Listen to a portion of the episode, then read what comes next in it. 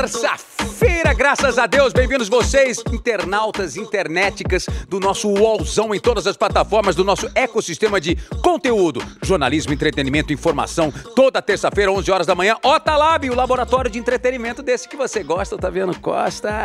Lembrando que todo esse conteúdo aqui, seja ele vídeo ou em áudio, você encontra primeiro no Spotify, em vídeo e em áudio. Você encontra em todas as plataformas de áudio também, para você escutar entrevistas incríveis de Pedro Bial, passando por Angélica, tem Xuxa, tem Vete Sangalo, tem Ryan Reynolds, tantos gringos, Joss Stone e tantos outros convidados para você poder curtir em áudio. E também, é claro, em todas as plataformas do UOL. Vai botando o hashtag Otalab no UOL e há três anos a gente vem recebendo figuras incríveis aqui nesse programa. E celebrando três anos desse programa aqui, que nasceu no meio de uma pandemia louca, onde profissionais incríveis, competentes, talentosos, malucos, que viveram sob muito estresse naquela época, a gente nunca poderia imaginar que a gente chegaria tão longe. Já são três anos nessa parceria, e para celebrar esses três anos, é muito legal receber uma pessoa que simboliza muito do que eu vivi na minha vida e que tem muita bagagem para poder compartilhar com a gente. Adora cozinhar. Eu não sei se ele é artista antes de cozinheiro, se ele é cozinheiro antes de artista, mas é um cara do bem, não importando a quem,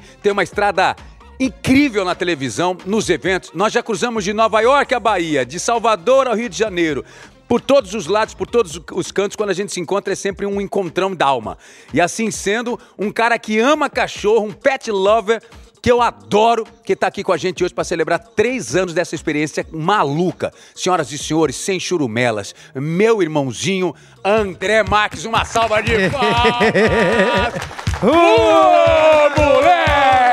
Rapaz, você falou, eu pensei que você ia contar alguma história já errada nossa Podre antiga. nossa. A gente se conheceu na Ilha do Papagaio. Meu Deus do céu, no sul do país. No sul do país, a gente tá fazendo um trabalho pra ilha, contrataram lá a gente, você fazia o O positivo. Isso, eu tava lá com uma ex, uma ex, Uma ex, uma ex-mina.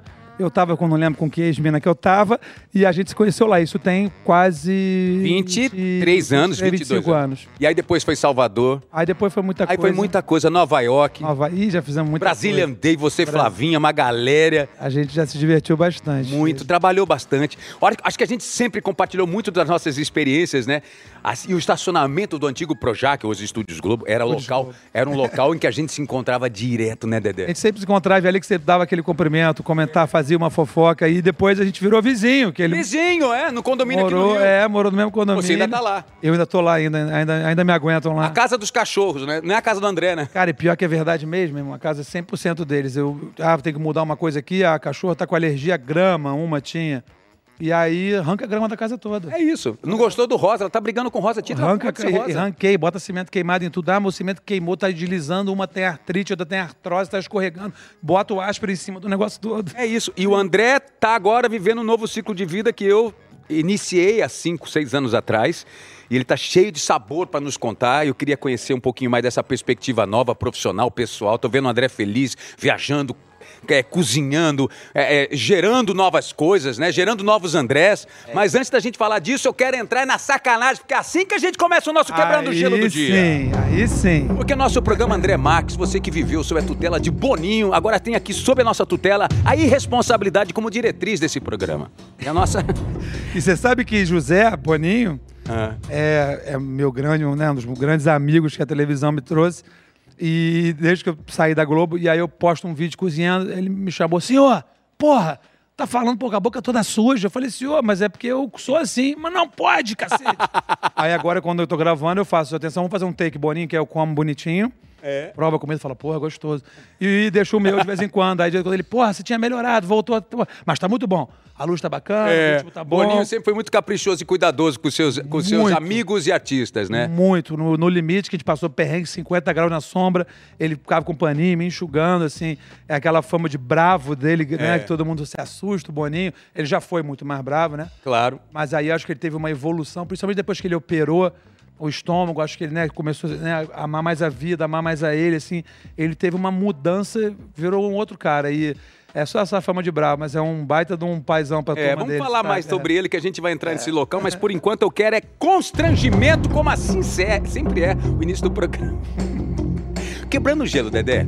Aqui, como você contou no programa do Pochá e eu também já sabia, você tem uma quedinha por sex shop. Não à toa no Amor e Sexo, no programa que eu fazia parte, ele sempre ia lá e fazia um arregaço. Adoro. Sempre. E rolou uma pequena confusão entre você e Lázaro Ramos e uma mala cheinha de brin- brinquedos adultos, acessórios dos mais variados tamanhos e formatos. Abra o seu coração, ou melhor, a sua lojinha pra gente, Dedé. Onde fica a melhor sex shop que você já esteve? Ah, Amsterdã. Amsterdã, na Holanda? Amsterdã, tem, lá além de ter vários sex shops, né, tem várias feiras durante o ano sobre bondade, né, que é um tipo de cultura sexual que umas tem que trabalhar com afogamento, com submissão, tem várias categorias dentro da bondade. Mas Amsterdã, essa foi no Japão com Lázaro, essa história foi no Japão. Tá. Mas o assim, no mundo que eu já fui alguns países, eu cheguei em qualquer cidade, Brasil mesmo, onde tem um sex shop. Eu vou, eu dou os lugares que eu vou, qualquer país que eu frequento. O mercado é, público, onde chega a comida, o mercado central. Pra pegar suas especiarias para É, suas receitas. Pra ver como você vai, pra- você vai para Belém do Pará, você tem que conhecer o mercado ver o peso. Maravilhoso. Conhecer as culturas do lugar através do mercado central onde chega é, o alimento. E depois eu vou no sex shop. Maravilhoso. Ah, mas é pequenininha fuleiro, quero ir lá, vai que tem um trem diferente lá, né? Não é necessário. Não esqueça a vez, uma certa vez que André levou lá no programa Amor e Sexo uma, uma. Como é que eu posso falar? Era uma metralhadora, Não, é uma britadeira. uma britadeira. Eu tenho muito orgulho de falar que foi uma, uma engenhoca que eu desenvolvi. Ah, é mesmo? Se eu tivesse me falado, eu trazia ela. Não sabia. É que, na verdade, aquilo é um Eu serrote. queria experimentar um. Eu vou emprestar pra Flavinha. usar aí com você. Flávia com uma britadeira atrás de mim. Volta aqui, meu fica amor. uma semana sem fazer esse programa. eu comprei que é tipo um serrote elétrico, rrr, que vai pra frente e pra trás. Aí eu peguei a máquina de solda, fiz uma adaptação E botou um e aí na frente pichano você bota, aí você tem, aí você vai de acordo com com o, o, o espaço. o que é. Aí você tem vai, variações do do para botar, entendeu? Espaços e no limites. É, aí vai de cada gosto de Meu cada Deus, uma, né? Era uma Aí- metralhadora, ele apareceu no programa. Eu lembro que aquilo, pô, minha mãe que é mó legalize, ah, a gente tá mostrando ali, olha lá, ó. Ah lá, é isso aí, gente! Só que eram outros tempos da televisão. Acho que, Ah lá. hoje, acho que hoje poderia mostrar a ponteira, né? Eu não levei a ponteira porque achava que era pesado. Né?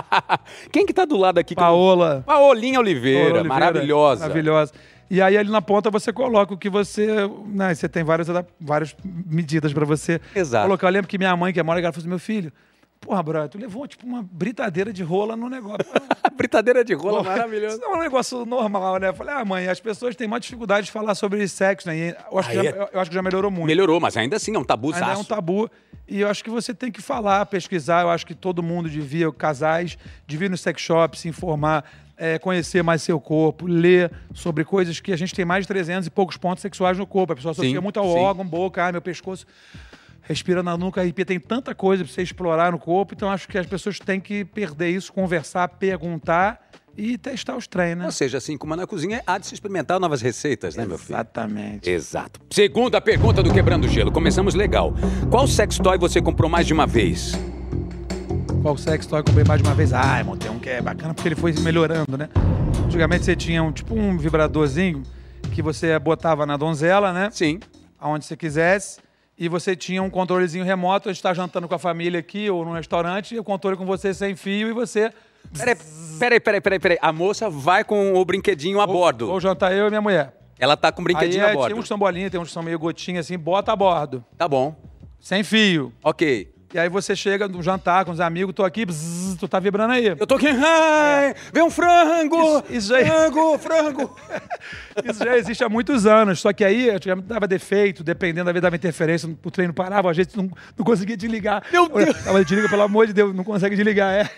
É. Água, Já, água. já, já acontece, água. acontece. Aí hoje está mais moderno. Hoje você controla, por exemplo, por, né, por aplicativo do smartphone. Inclusive, tipo, eu estiver na minha casa pro Wi-Fi, eu boto ele para vibrar lá na tua casa. Que do cacete. Lá de frente pra praia, tu ali pirando. É.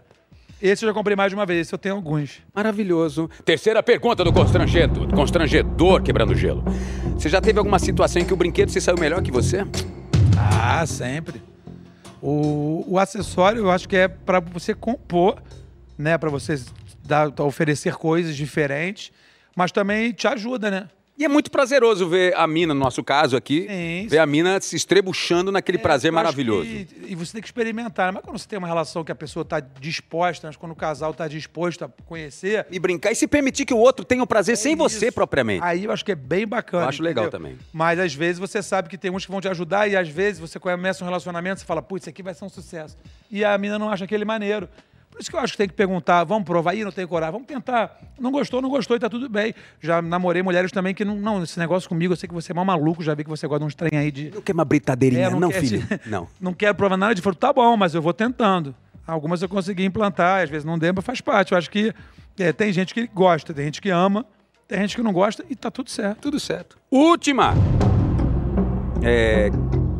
Que brinquedo você negaria ser seu se achassem na sua mala? Eu acho muito difícil. Eu não tenho fresco, eu não Nenhuma, tenho frescura frescureba nenhuma. nenhuma. porque, tipo assim, eu, eu, às vezes, Raquel, minha empresária, às vezes namorada, né? Andressa vai levar essa parada na mala de mão. O cara vai abrir sua mala, vai ver esse monte de vibrador, essas rolas aí, aí vai falar lá, menino da televisão é isso. Ó, o televisão é Kid aquilo." Bengala, né? Tem É. um Kid Bengala dentro da Ele não vai achar que você usa isso com a sua mulher, sua namorada, vai achar que você usa isso em você. Eu falei, meu amor, se eu me preocupar com o que, que o cara que vai no raio-x ver minha mala acha que eu estou usando em mim ou em você, em outra pessoa, é que realmente eu não estou feliz e estou bem comigo mesmo. Eu não devo satisfação, nenhum deles paga minhas contas, eu nunca tive vergonha. Já abriram minha mala algumas vezes. Teve uma vez no Galhão que a moça abriu minha mala e eu, de propósito, já deixava assim as, as brabas tudo à mostra. A moça passou no raio-x, vou abrir sua mala assim, quando puxava, eu cheguei que ela abria e viu a. Falei, menino, eu falei, é, meu amor, isso aí você não tem ideia. É. Tá desligado. Se ligar, treme essa bancada do aeroporto. Então, assim, eu levo super na boa. Eu acho, eu teve amigos meus que, pô, André, que papo doido. Ouvi aqueles negócios lá, pô, eu não imaginava que você, que você não, pô, gosta de mulher, mas, pô, então, tipo assim, é preconceituoso até pros homens. Os caras acham preconceituoso. Claro. Ué, se você pode usar aquilo, se você usar no seu parceiro, na sua parceira, onde você quiser, usar em você, se você não tem que ter provação, você tem que estar feliz com você e curtir sua onda. Seja com a sua mulher, com o seu marido, com o seu trisal, whatever, entendeu? Vamos falar de continuar falando de prazer, agora um outro prazer que é o televisivo. Você viveu, assim como eu, momentos incríveis da nossa televisão, onde não se havia internet, não se havia rede social, não se havia isso ou aquilo, éramos nós, né? Era a televisão como veículo, janela principal, audiência suprema e de norte a sul, leste a oeste, como até hoje você ainda deve ser lembrado por tantas coisas. E agora você virou a chave da sua vida, esses dois, três anos aí para trás, você virou a chave. Você já parou, Dé, para respirar, olhar para tudo que você construiu? Faz- não sei se você faz terapia, não sei se você conversa consigo, se conversa com Raquel, com quem for, para fazer uma análise de tudo que você já viveu. Como é que passa na sua cabeça esse filme, como diria Faustão? Cara, eu, eu parei para fazer essa análise que eu nunca tinha parado tão detalhada, né? Porque, assim, primeiro eu tenho uma gratidão, assim, à minha história na Globo, né? Absurda. Eu fiquei lá Quantos anos? 30 anos? quase 30, 28 É. e pouco, sei lá. E a gratidão é bizarra, voltaria no tempo, faria tudo da, da mesma maneira. Aprendi como profissional, era ator, seu Mário Lúcio me fez virar apresentador e tive programas de sucesso, teve programas que não deram certo. É, eu cresci ali, é, passei mais tempo ali do que na minha casa, com a minha mãe, com meus cachorros, com a minha mulher, enfim. Então a minha gratidão é, é, é enorme. Só que quando você sai, é igual terminar um casamento, um namoro, né? Você não é, ah, amanhã, dia 30, no meu salário bom não pinga mais. É, não é isso, é você acordar, não tem a produção para te ligar, você não vai tomar banho para ir, porque assim, durante, eu fiquei durante esses 20, quase 28 anos, eu só fiquei fora do ar oito meses quando eu operei meu estômago. Que coisa, né? E depois eu voltei e fui fazer Fora do ar no sentido, não é tá todo dia no ar, mas de uma certa maneira trabalhando o tempo todo, dentro ou fora do É, estúdio. de malhação eu fiquei 5 no ar, video show eu fiquei 14, depois eu saí, operei o estômago, voltei, fiz o Superstar, o Superstar me dei no The Voice, dentro de casa. Então eu sempre trabalhei. É. E aí você acorda e fala, caraca, não tô aposentado. E aí você, é, um, é uma transição, eu conversei, a Bessa foi psiquiatra, a gente troca ideia, a Raquel é, é minha amiga, a gente conversa. Você não pode dizer que ah, tá, tudo, tá tudo bem, está tudo bem, está com saúde. Eu fiz meu pezinho de meia também. É, mas é porque você muda muito, você não, você, tá, você, você não dorme mais com aquela pessoa, você não acorda mais com ela. Né? Suas A manias. metáfora seus- é ótima. é, você. Tanto quando eu fiz uma carta, fiz um texto bonitinho que eu postei no Instagram. Eu falei: depois de 28 anos, eu e a Globo, a gente resolveu terminar nosso casamento numa boa. Vamos terminar no papel, Com mas respeito. continuamos amigos. Às vezes, quando a gente pode ficar, às vezes, quando a gente pode se pegar, É ser amante ou não, a gente nunca mais ficar e sermos grandes amigos, porque temos uma história bonita. Acho que essa foi a, a grande coisa. E, ao mesmo tempo, eu estava lá ainda. há muito tempo que eu queria fazer coisas. A gente vai ficando mais velhinho, você sabe, né? Queria, eu não queria mais fazer coisas que eu não gostasse muito de fazer. E a minha paixão é muito clara para todo mundo: é cachorro, é comida, é viajar. Foi quando eu comecei a pensar em fazer um carro, que eu queria viajar ao Brasil. Eu comecei a fazer a minha Mitsubishi, né, para viajar cozinhando por aí. Eu ainda estava lá. Né, e, e de cara, de antemão tive essa ideia, ofereci primeiro para eles, inclusive a ideia, mas de cara não dá para fazer e tal. Enfim, aí quando eu saí, eu falei, eu tive esse baque, né, que você perguntou, fiquei assim, tipo, um mês e pouco, dois meses, falei, caraca, é muito doido, né? Porque não vou mais lá no Projac, cara. Que loucura, né? E aí, ao mesmo tempo, eu acho que foi na hora que tinha que ser, foi como tinha que ser. E eu falei, quer saber, eu não vou correr e fazer nada, eu vou fazer agora o que meu novo patrão mandar. Meu novo patrão sou eu. E o meu patrão mais importante são as pessoas que me assistem. E as que me assistiam na TV hoje podem me assistir nas redes sociais. Então eu comecei a pesquisar, né? eu tirei tipo um ano meio, né? Fui viajar, fui... Meio sabático, meio né? Sabático. Curioso e sabático, né? É, eu não lembrei sabático, quase que eu falei celibato, é mentira que celibato, eu não fiquei nenhum. Já, não, não, é, jamais. jamais. E aí eu falei, cara, eu vou tentar fazer o que eu vou tentar, não, vou fazer o que eu gosto. Mas eu vou ver o que, que as pessoas que me seguem falam. A gente adora você. Eu sempre, coisa, sempre botei coisa de comida e eu comecei a perceber, cara, pô, bota a receita mais detalhada, você fala rápido, você bota as coisas no meio, você começa a mostrar na sua história a receita, você não bota o final. Só que eu estava cozinhando em casa, ficava meio chumbado, esqueci de mostrar a receita pronta. Entendi. Falei, cara, então o pessoal sempre quer isso. Então vou cozinhar como eu já cozinho para meus amigos, sem ser coisa produzida. Vou fazer na minha casa e vou cozinhar para as pessoas poderem assistir mais bem feito, mais bem produzido. Só que aí fui pensando, fui fazendo devagarzinho e comecei a fazer.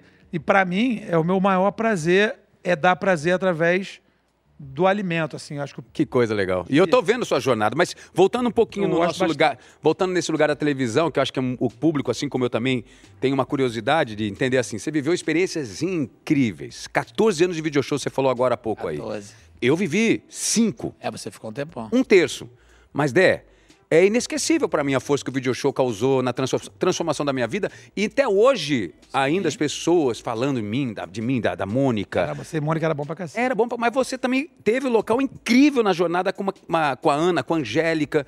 E aí eu lhe pergunto, qual é o xodó da sua vida televisiva? Qual o momento que você fala assim, ah, esse xodózinho aqui eu não esqueço jamais? É o Mocotó lá em Malhação? É o, a experiência curta, bruta, do No Limite, no sentido de experiência diferente?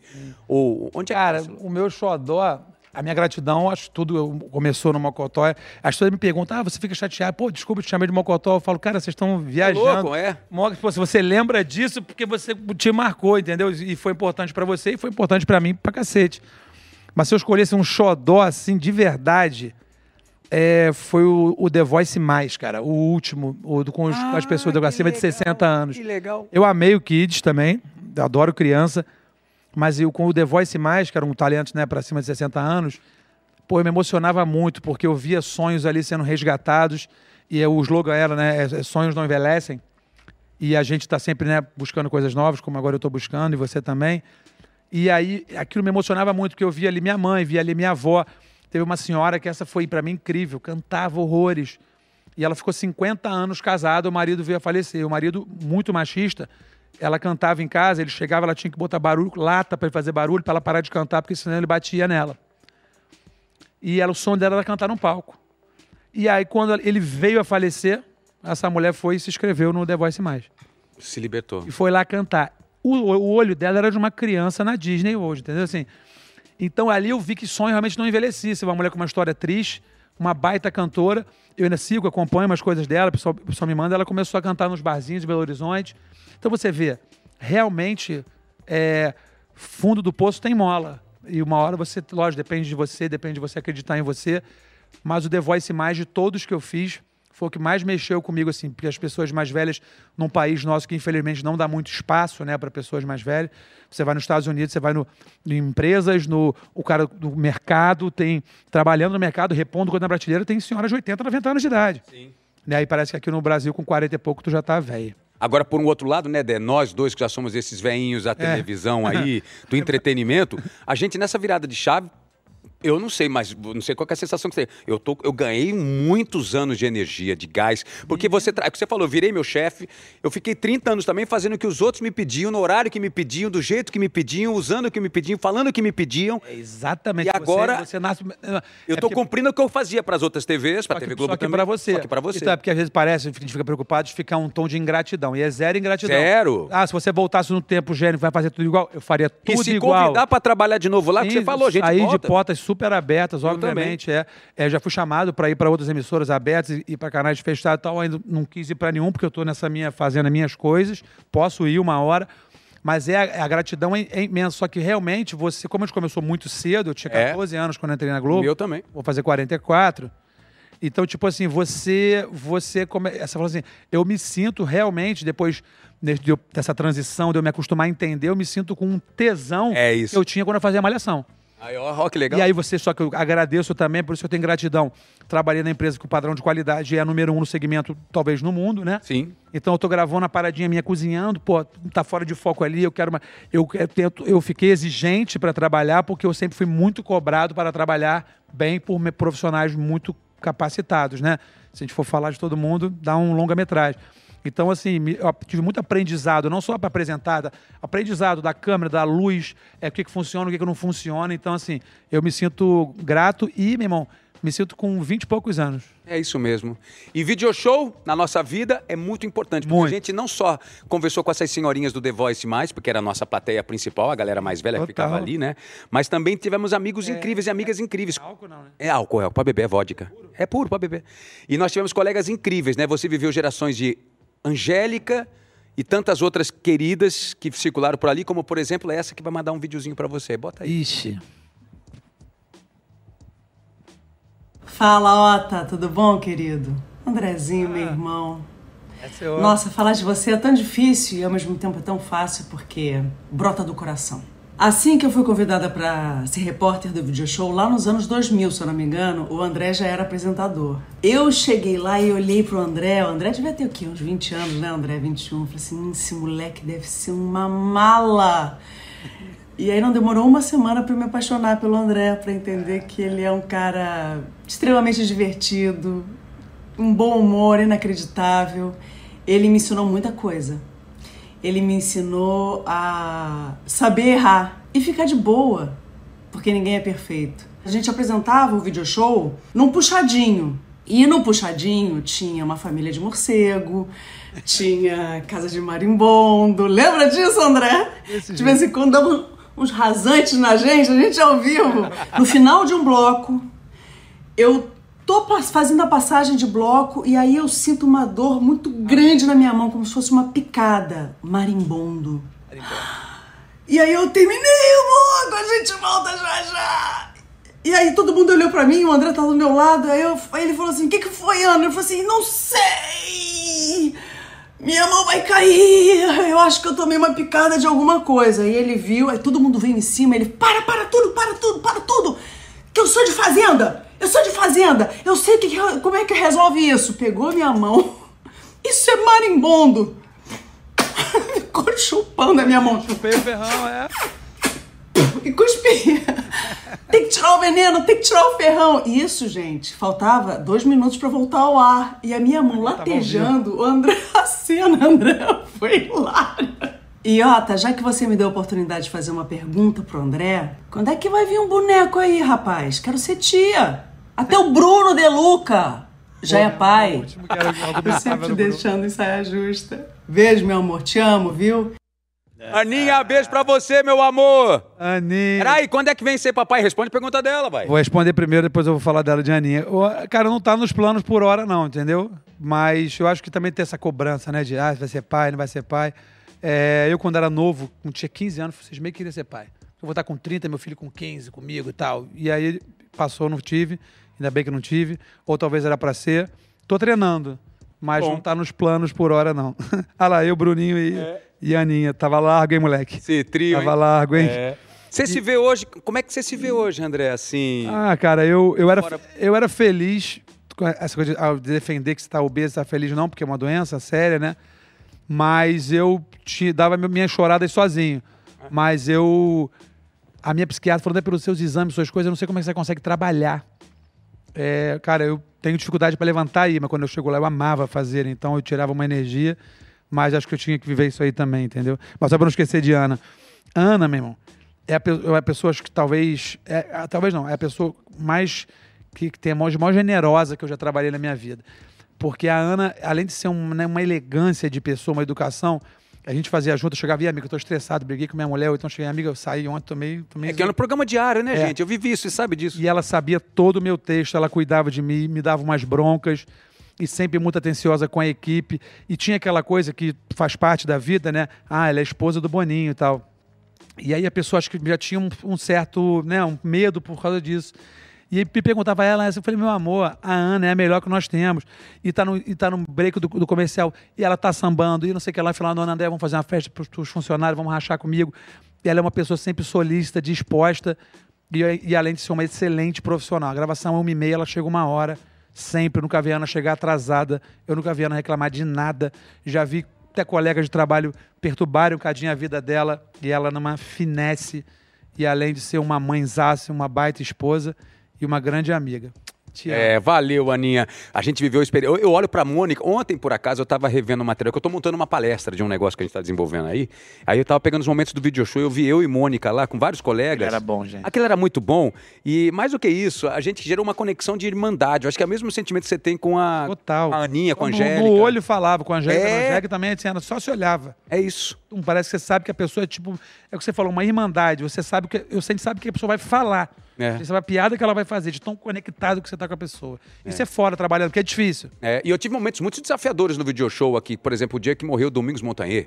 O dia que morreu o meu querido amigo, saudoso ator Paulo Goulart, que eu contracenei há pouco tempo. E, e foi muito desafiador. Eu chorava, eu não conseguia, eu segurava até o Você é máximo. chorão, é, você é Eu emotivo. chorão. é. Você teve momentos difíceis, assim, no ao vivo lá de um video show em que notícias tristes tiveram que ser dadas? Cara, eu, ti, eu tive. é, você falou do Domingos, eu, tava, eu fazia de casa nessa época. Ah, é? É, Exato. E a gente também teve que falar. Eu e a, a morte é um assunto que me incomoda muito, entendeu?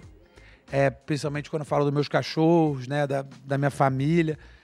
E, e me falta vocabulário na hora, porque é uma coisa que me incomoda muito, sacou? E aí, essa domingo, a gente estava né, de casa e voltou para mim de lá, né? A, repórter falou lá do velório. E aí a gente ali falando que você sabe que tem uma mãe, um pai, um filho, uma família, tem. Você já viveu essa dor. Quem perdeu já um ente querido sabe. Então, para mim, era muito difícil. É, fala. E durante o, o quase um ano que a gente ficou ao vivo não é de casa, que era de manhã, o programa era às nove, começou, passou para seis e meia da manhã, na época da pandemia. E foi a formação inicial, né? Você... É, eu, Tiaguinho, Cissa, Patrícia, Ana e Zeca. Isso. E aí a gente ficava de seis e meia da manhã a meio-dia, e hoje atualizando o número de vítimas, o número de mortos. Isso era uma carga para mim muito. Eu sei que era meu papel, eu estava ali trabalhando e eu sempre fui um bom funcionário. Eu cumpri muito bem o que me mandavam fazer. Só que era uma coisa que era uma, uma dor que me, que, me, que me incomodava, sabe? Assim, não era uma coisa que eu. Era uma coisa, mas eu fazia, né? E no The Voice, perguntou de um momento de dor assim, quando tinha que eliminar a criancinha, era puxado para Meu mim. Deus do céu, isso é horrível! Aquilo ali, eu já, saí, eu, eu já ficava, eu já ficava mal em casa. Imagina, com a família do lado ali. Aquilo me, eu ficava, aquilo me fazia, me Cruz, fazia mal, mas faz parte do, do, do jogo, né? É lógico. Bom, falando em video show, vamos ao quadro Falha Nossa! Pode mudar a música, DJ, nós não programamos, mas agora está valendo. O video show é eterna saudade da televisão brasileira. Até eu sinto muita falta dele no ar. Pra cacete. Eu acho que nesse momento ele deveria estar no ar mais do que nunca, com Globoplay e etc. Eu acho que podia ser na internet todo dia, só Também. sábado, um só Aí, sábado, ó. 20 minutinhos, Ó, entendeu? e eu acho total. Ah, e aí um dos quadros mais famosos que a galera amava era o Falha Nossa. O Falha Nossa era tipo o xodozão nosso. A gente ria pra caramba. O campeão da história, se eu salvo me engano, foi o Gambá mordendo Bruno De Luca. Ah, tem isso, tem isso. Tem um da Flávia Alessandra também, que Flavinha jogava uma cadeira no, na, na- na parede, como se fosse quebrar a parede, a, a- a- a cadeira, a cadeira finca na, na parede e fica, Fica fincada parada. lá no gesso da padeira. E agora é o seu momento de reviver algumas gafes suas ao longo da vida, dizendo que isso nunca aconteceu, ou sim aconteceu, portanto vira falha nossa. Tá, se já aconteceu ou não, é isso? Se já aconteceu, nunca aconteceu. Se já aconteceu, você fala. Falha, falha nossa, tá. André Max, você na sua caminhonete Mitsubishi de última geração, customizada, que a gente vai falar a respeito, ou em outro carro qualquer, já acabou a gasolina no meio do nada? Nunca aconteceu ou falha nossa? Falha nossa, já aconteceu. Não programou direito, André Max. É. Onde foi? Foi lá perto da Serra da Canastra, porque foi aquela confiança, energia, e aqui tudo dá certo. Acabou, mas eu tinha o meu tanquezinho, que eu ando com dois tanques de reserva combustível. Mas não é legal acabar, porque você né, põe aquela gasolina no final do Exato. tanque ou do diesel, é sujo pro carro, não é bacana, né? Então eu garoteei, só que tava de noite, e vai, desce, pega a lanterna e bota, mas garoteei, já aconteceu. Falha nossa.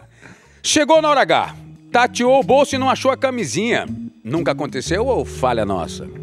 Já aconteceu. Falha já. nossa. Falha nossa, já aconteceu. Acho que com todo mundo, né? Uma roletinha russa, né? De vez em quando não faz mal. A gente, a gente é, já todo mundo já, te- já te- Ah, é, teve. teve história pra contar, já aconteceu. já- Sabe o que eu achei incrível isso que você perguntou? A primeira vez, uma vez que eu saí com uma menina, há muitos anos, eu falei, pô, não achei camisinha. Ela assim, eu tenho. Eu achei aquilo irado. Porque assim. Lógico. Mulher, é, mas você vê, mas era tabu também. A mulher, É. a mulher tá com a camisinha e um KY na bolsa, essa mulher é uma sapeca, né? Exatamente. Tem também camisinha feminina, né? Tem, acho sim, é, é. que Ele é bacana, tu já viu ela, né? É, Que grandão. ela grandão é a pontinha mais. né?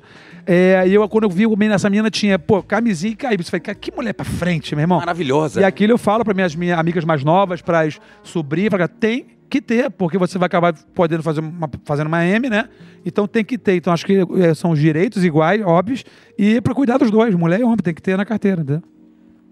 Trocou sal por açúcar numa receita? Nunca aconteceu ou falha nossa?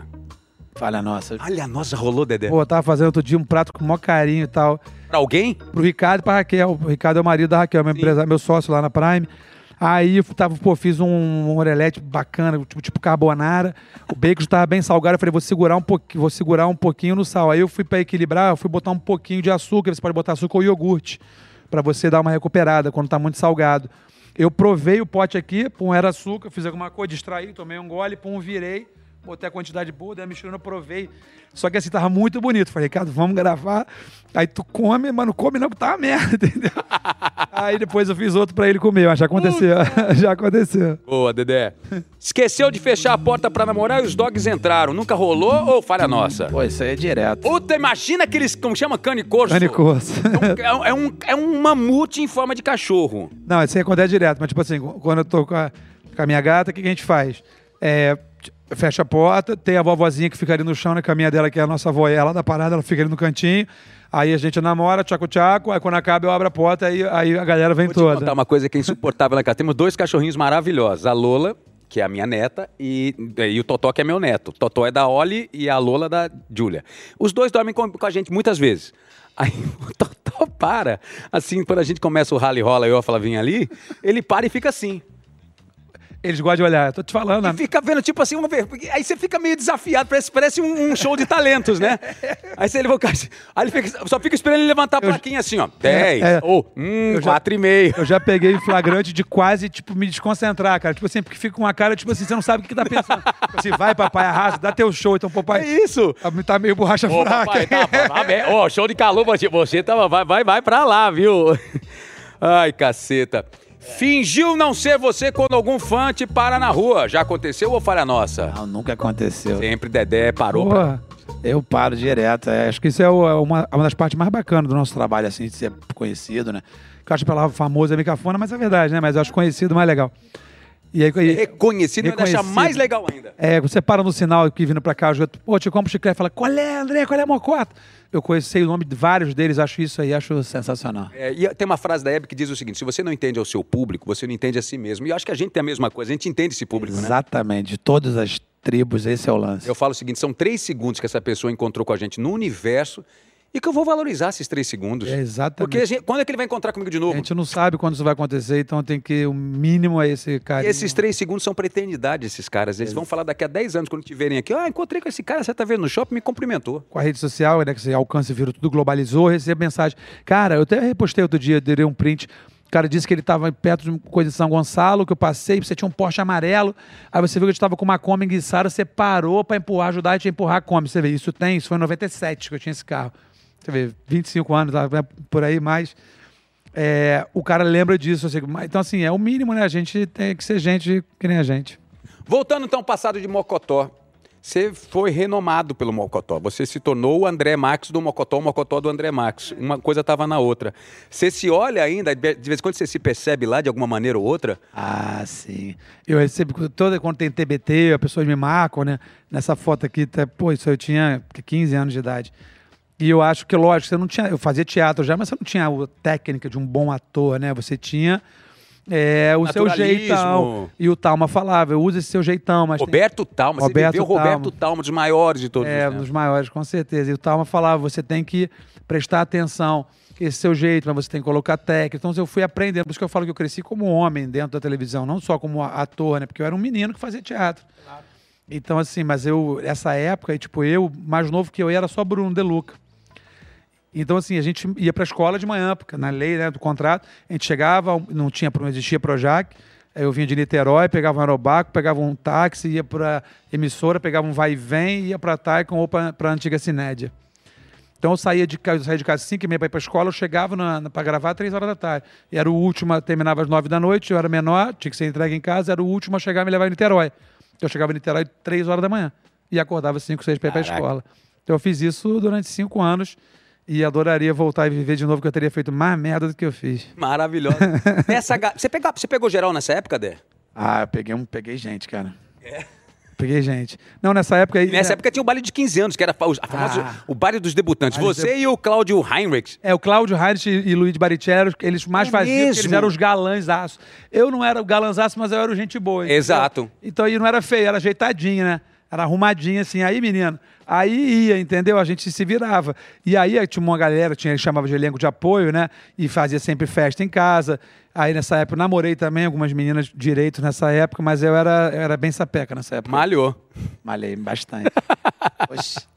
e o mocotó dessa turma, Claudinho, essa turma, o, o, o Luigi, quem é que você mantém contato até hoje? Ah, cara, que eu, quem, quem eu mantenho contato pra vida mesmo é Bruno De Luca, né? Fernandinha Rodrigues, que outro dia até contou uma história nossa quando, quando a gente namorava, quando era, era nessa época aí. E Bruno, porque Bruno, a gente sempre teve. Bruno, ele já falou em entrevista, eu meio que era tipo o ídolo dele. Porque ele tinha 13, eu tinha 15, mas parecia uma eternidade, porque assim, eu tinha carro. É, eu dirigia, louco, né? ele ia para Niterói, eu ficava com a namorada no banco de trás, deixava ele dirigir, meu carro era menor também. Só que eu sabia dirigir, ele não sabia. Então eu era meio que o ídolo dele. Eu que levei Bruno para perder a virgindade no motel, ele a menina deixou Peraí, lá. peraí, esse eu quero ouvir. Você foi o cara que levou Bruno de Luca para perder a virgindade no motel? Eu que levei. Salva de palmas para André Max, que permitiu esse local. É. É, foi... Detalhes, detalhes. Detalhes, é, detalhes, detalhes. Isso foi lá na Serra. e aí, então, tipo assim, só que aí Bruno, daqui a pouco eu comecei a ver Bruno virando um homem, sacou? Eu falei, cara, o moleque tá grande. Então, assim, aí eu vejo ele. O Bruno foi um dos pioneiros, né, dessa coisa, quando ele ficou um tempo na Globo, saiu, pegou a câmerazinha dele, foi rodar o mundo gravando, fazendo um vídeo selfie, né, na nossa galera no Brasil. O Bruno foi um dos primeiros, assim, que eu sei da galera da televisão que foi para isso. E o Bruno é um cara de família é, bem de vida, com Sim. grana, né? E, mas que, porra, o pai sempre correu atrás dele. E se virava, e ia fazer aqui, pegava avião virado, ia fazer evento, ia para fora gravar, editava as coisas dele.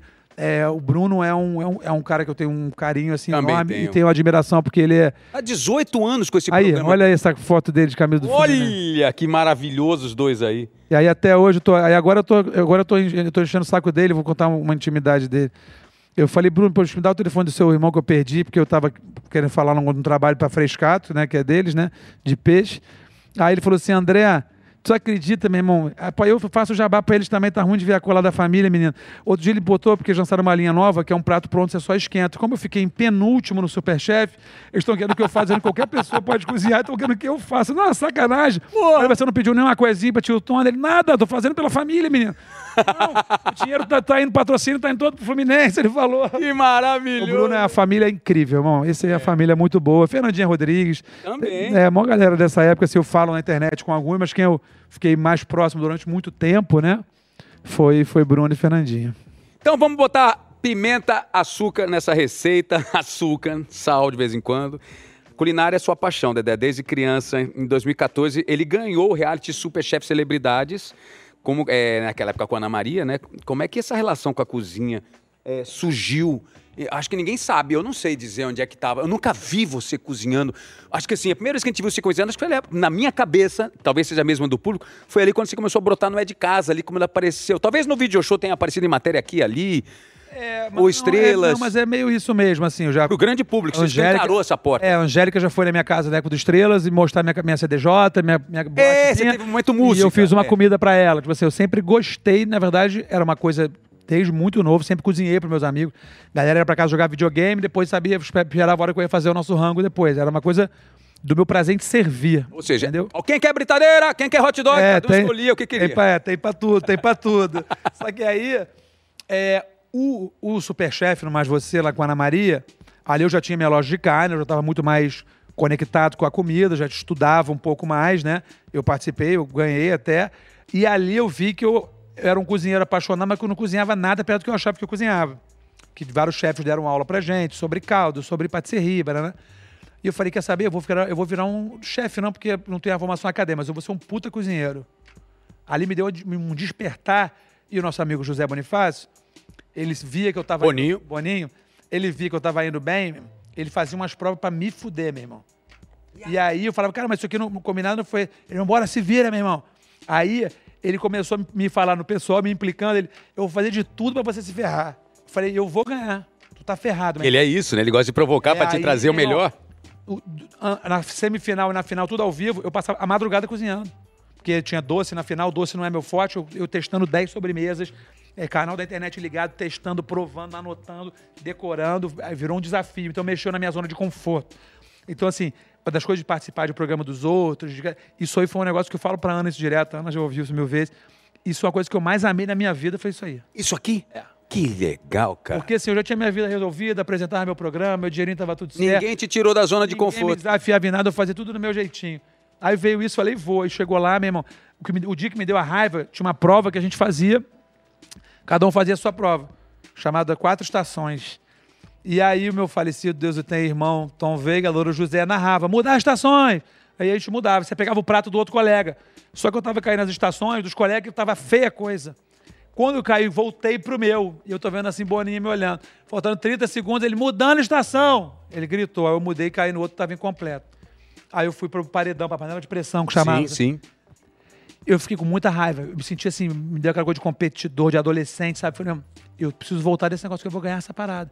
Então eu me vi com 40, e- quase 40 anos, é, não, é, não, isso tem mais, é, tem 30, e- 37, 38 anos ali.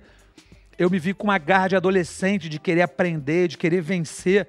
Não pela grana, tanto que eu peguei meu prêmio e dividi com metade com Foi 2014. é, 2014. Eu dividi meu prêmio com o terceiro com o quarto lugar, eu dividi com eles. É, era coisa de querer a vitória, porque eu sei que o Boninho estava implicando comigo. E eu achei bacana, agradeci ele depois, agradeci a Ana, porque ali me deu uma, me deu uma mudança de paixão por servir e pelo alimento mesmo. Aí isso foi uma das coisas que eu mais gostei de fazer na vida. Ó, que legal. Porque ali Doido, você... né? Porque não é teu programa, não é o que você É. escolheu fazer. É. De cara eu pensei, ah, não quero ir não, não sei se vai dar de acordar às 5 horas da manhã. Me apaixonei loucamente. Fiz grandes amigos. O Rua Rocha, que é um baita chefe de cozinha, era meu professor. Me aproximei mais ainda do Tom, que virou um irmão. A Ana já era amiga. Isso aí me fez um puta Você bem. cobria as férias da Ana em que depois, momento? de- depois eu vinha fazer as férias dela, tanto que ela saiu de. Logo depois ela foi né, se tratar. Eu ainda pintei o cabelo de louro, fui fazer o programa no Sim. lugar dela. E eu tinha uma paixão Ela pelo. tava naquela luta dela contra o câncer, É, né? foi no- essa- na primeira vez.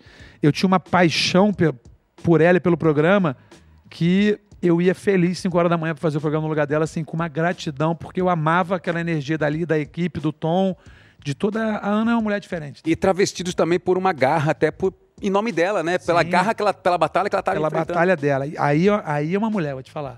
A Ana Maria Braga é uma mulher sinistra. Eu sou apaixonado, assim, acho ela fora da casinha. Eu já me emocionei muitas vezes com a Ana lá, pessoalmente, pela gentileza com que ela trata as coisas, pela, ver- pela coisa verdadeira dela. Do jeito que ela olha no nosso olho. É. Ela te perguntar uma coisa braba, tu não tem coragem de contar pra ninguém, pra tua mãe, tu vai contar pra ela. Ela mesmo, deixa eu conversar com você, fala, não me olha assim não. Porque É. Você vai acabar perguntando coisa, vai acabar falando, pelo amor de Jesus. É. Ela tem um, é, um olhar assim sinistro. Qual programa você gostaria de ter apresentado que você nunca conseguiu apresentar, Dé? Porque a gente já teve a chance de apresentar vários formatos, vários modelos de programas que, com sucesso ou sem sucesso, nos testaram e também nos deram um gostinho de alguma coisa, que nem receita. Qual um programa que você gostaria de ter apresentado que você fala assim, puta, não consegui testar esse modelo na minha vida? Cara, eu sempre tive vontade, já falei em várias entrevistas que eu tinha vontade de apresentar um, um programa com auditório, com plateia. Porque eu gosto de gente, entendeu? Aí depois apareceu o The Voice e tal, né? Era uma, era uma plateia para É, o programa, era- não era para o que você Era para um formato. Eu É. queria. No, no, no, no Superstar eu até ia, perguntava uma coisa ou outra para alguém da plateia. Mas eu queria ter um, um programa que tivesse um conteúdo, né? Que se pudesse ser música, gastronomia, banana, cachorros. Que eu pudesse ir na plateia para poder correr o risco de cada plateia me zoar, eu zoar ele, sabe? Queria, eu queria poder. A pegada como era assim, o Fausto, você poder fazer o que você quiser, tá sujeito a você também se prejudicar e te sacanear, e tá tudo bem. Então, assim, eu, eu fiz pro- programas com plateia, mas eu queria ter tido programas que a plateia fosse a grande estrela, que para mim o nosso público é a grande estrela, não é a gente que apresenta X, Y ou Z. Para mim a grande estrela é o conteúdo, é o, é o programa. Você nunca dizia que eu com 18 anos, 19, um moleque ia ficar no lugar do Miguel Falabella. Que é um, Nossa, que é que um loucura. gênio. E ele é Ator, pre- diretor, carnaval, o cara é um fenômeno. Isso aí apostar em mim com 18 anos? Não, o seu Mário Lúcio apostou, o Talma apostou. Ok. Só que aí mudou o cenário, o Máriozinho mudou, mudou a filosofia, o conteúdo ficou legal, a gente melhorou. Mas a estrela não foi falar Bela, eu, você, a Mônica, a Cissa. A estrela é o video show. Público, é o Você vai vi- botar alguém que não deu muito certo, como já entrou, vai ficar três, quatro meses, vai tirar e vão vir outros. A estrela é o conteúdo, eu acho. É, também acho, também acho. Você voltou na Globo depois que você saiu já? Você já teve lá?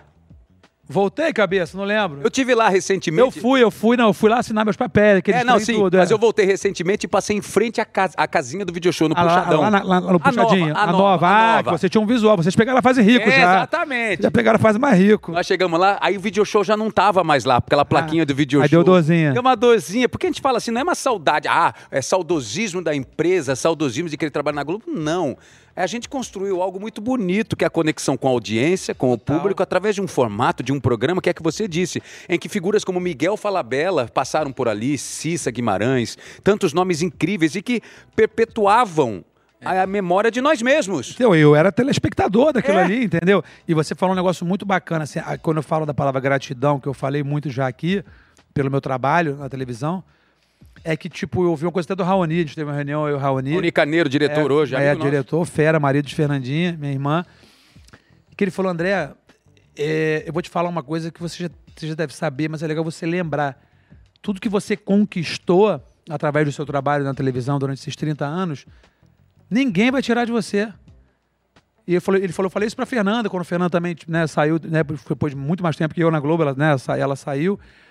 E isso é verdade. E eu acho sensacional. Eu tô andando no Pelourinho, 8 horas da noite. Aí vem uma senhorinha e fala: Menino, o que, que você tá fazendo aqui, garoto? Ela fala comigo como se ela me conhecesse, mas ela me conhece. E como se o 30 video anos. show estivesse fora do ar apenas um mês. E eu já ouço, rapaz, outro dia vi você, pô, aquele lá programa lá de sábado, eu falei, meu amor, você já saí tem um ano e meio, você tá aqui na televisão que você tá vendo. Eu respondo de boa. Então, assim, a pessoa, você apareceu para alguma pessoa, então, assim, é difícil a gente não conhecer uma pessoa numa roda que não vai saber a gente, ou é nossa fã, ou não é nossa fã, mas já viu a gente alguma vez na televisão. Então, eu vivi muita coisa e a minha gratidão é enorme e conquistei muita coisa através disso. Lógico, a gente tem nossos méritos, nosso talento, nossa dedicação, porque eu acho que é uma, né? A gente nunca foi, né, apadrinhado pesadamente por ninguém, mas você tem o seu corre. E o meu corre, eu tenho gratidão a tudo que eu vivi e colho bons frutos dele. Até o dia de eu descansar, eu continuarei fazendo as coisas que eu gosto. E tá fazendo uma coisa muito legal, Dé, que é o seu, a sua contada de histórias, contando histórias com o André Marques. Um nome simples, mas que mostra tudo que você tá afim de fazer. E aí, como é que surgiu essa ideia? Quem te provocou para ir pro digital, para ir pro YouTube? Quem é que a Raquel falou, vai, André? Você tava. Porque você sai da Globo depois de tantos anos, você bota lá uma, uma grana no bolso, É. que é legal. Não, é legal. Eu fui pessoa física, 20, É, quase então 30 eu imagino, CLTzona ali. É, eu tinha juntado meu dinheirinho também, quer dizer, Raquel tinha juntado para mim, que eu nunca juntei muito, mas eu poderia não trabalhar mais, né? Só que aí, é, eu sou muito workaholic, eu gosto de fazer coisas, né? Assim, Eu amo ficar em casa, mas eu gosto de ficar em casa fazendo alguma coisa, que no caso é cozinhando. E o Contando Histórias, eu comecei para Serra da Canastra, eu estava na Globo ainda, eu me apaixonei pela Serra da Canastra, tem um negócio diferente lá. Tem um negócio enterrado lá diferente. Lá é a nascente do Rio São Francisco, né? A, a- a bruta aí. É a nascente do Rio São Francisco, que é o protetor dos animais. Então, para mim, é, a canastra me trouxe Nossa, gran- que coisa linda, né, é, a canastra me trouxe grandes amigos. E eu fui para lá de carro. Eu falei, cara, eu, eu preciso. Aí eu conheci essa galera que morava. Eu falei, meu, eu quero morar aqui. Eu preciso comprar um negócio aqui. E aí eu falei, cara, eu. Só localiza pra gente, Serra da Canastra, É Minas Gerais, né? interiorzão de Minas Gerais. É, é, né, é interior de Minas Gerais. E, e é um lugar assim muito sagrado realmente, porque a nascente do Rio São Francisco é lá. É, tem um lugar muito para assim, um lugar para mim que mexe com mexe com o meu emocional. E eu falei, cara, e aí eu vi com meus amigos de carro, falei, pô, falta um fogareiro, falta não sei o que. Eu falei, quer saber, eu vou, contar um- vou montar um carro para cozinhar nesses lugares e contar a história de pessoas. Quando eu comecei a pensar no nome do programa, aí eu falei pra todo mundo contando a história. Pô, nega, nome normal, qual nome careta? Eu falo, não, mas é que não é só cozinhar, eu quero contar histórias das pessoas. Então, na verdade, o meu carro, né? E eu fui, eu mesmo procurei a galera, eu procurei a Mitsubishi. é, apareceram vários parceiros que eu procurei, depois vários entraram no projeto. Que eu quero ir cozinhar em lugares extremos, mas assim, você toma um café agora. A gente tomou essa, a gente tomou essa água. Bacana. Isso vem de algum lugar. Você tem os caminhoneiros que trazem ela até aqui. Né? Você tem a empresa que gera emprego para a família que constrói esse copo. Que armazena essa água, que embala essa água. Exatamente. Então, assim, tem toda uma engrenagem por trás. Então, eu fui né, na queijaria de um amigo meu lá, que é do Capim Canacho, queijo muito famoso.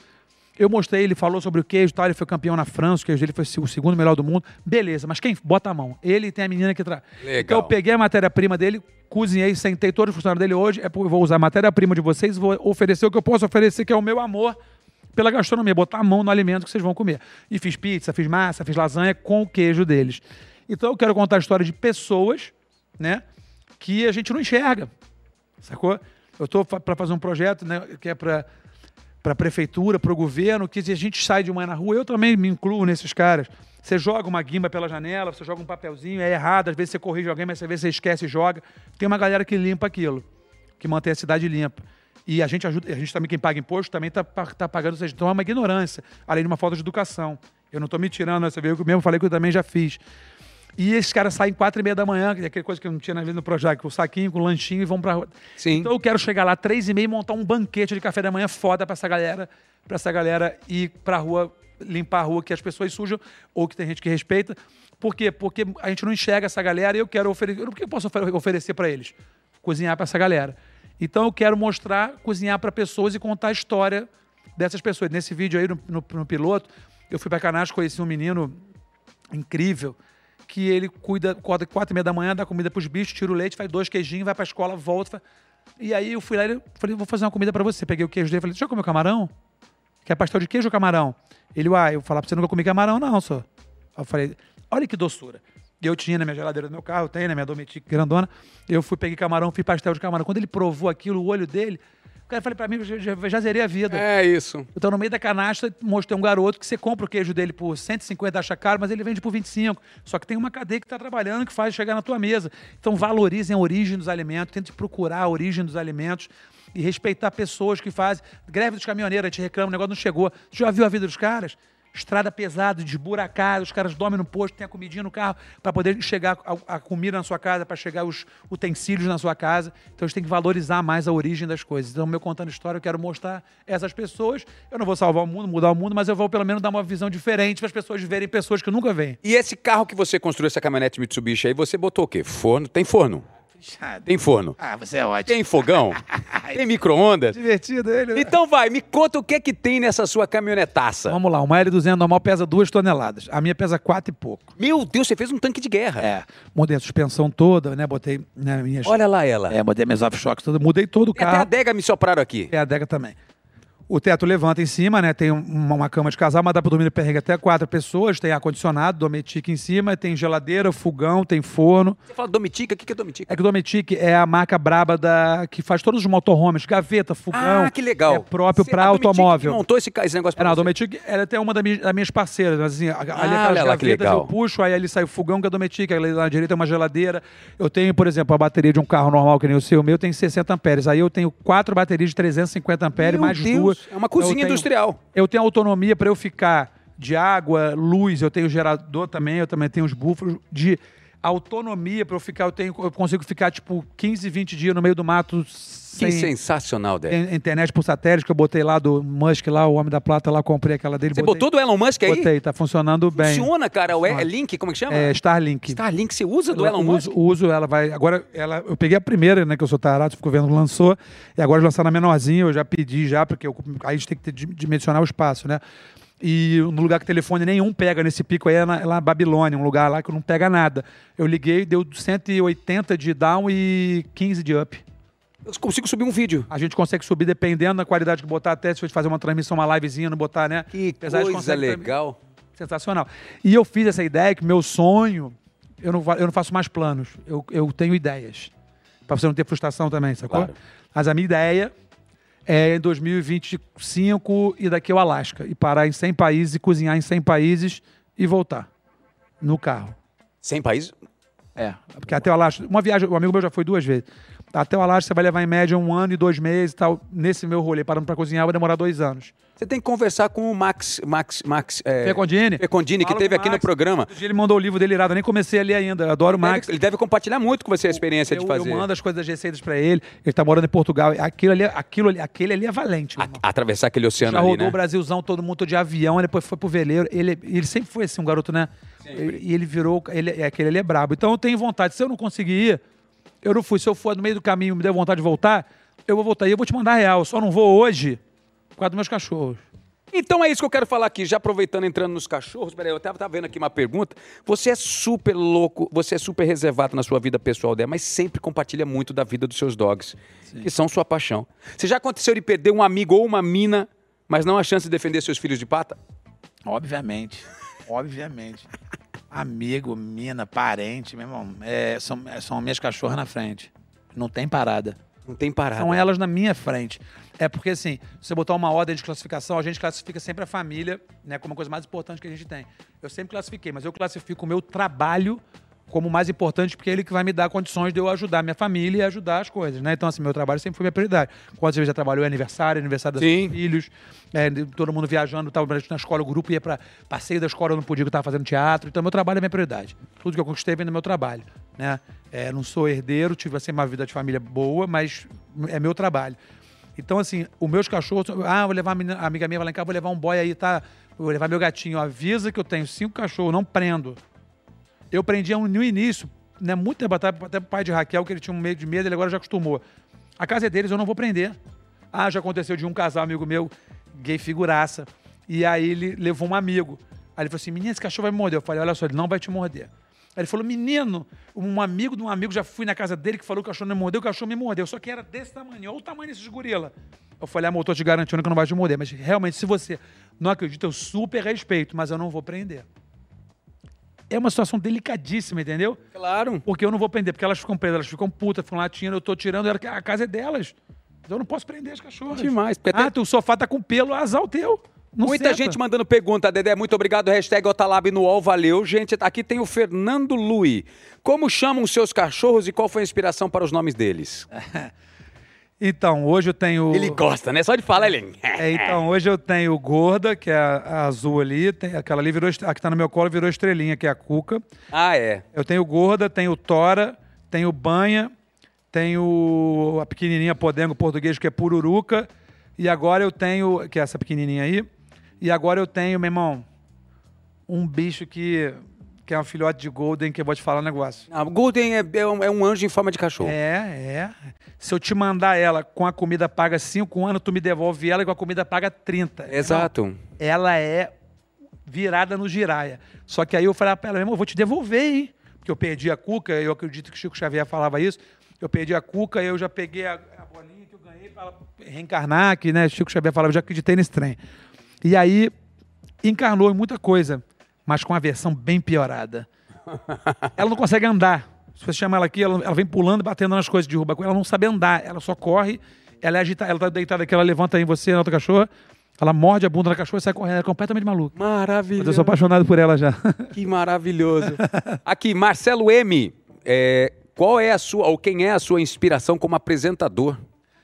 Só não respondi do cachorro, a inspiração dos nomes foi. Ah, é, pois é. É, Desculpa. foi erro meu, foi erro meu. É, a inspiração dos nomes foi que você, porque a outra chegou gordinha e virou gorda, a outra tinha mão de pela panceta, e A eu gosto de comida e ficou meio tudo próximo, né? Ah. A minha inspiração como apresentador, é, eu sou muito. Meu sonho, inclusive, era até conhecê-lo pessoalmente, que eu nunca conheci. Sou muito fã do Silvio Santos.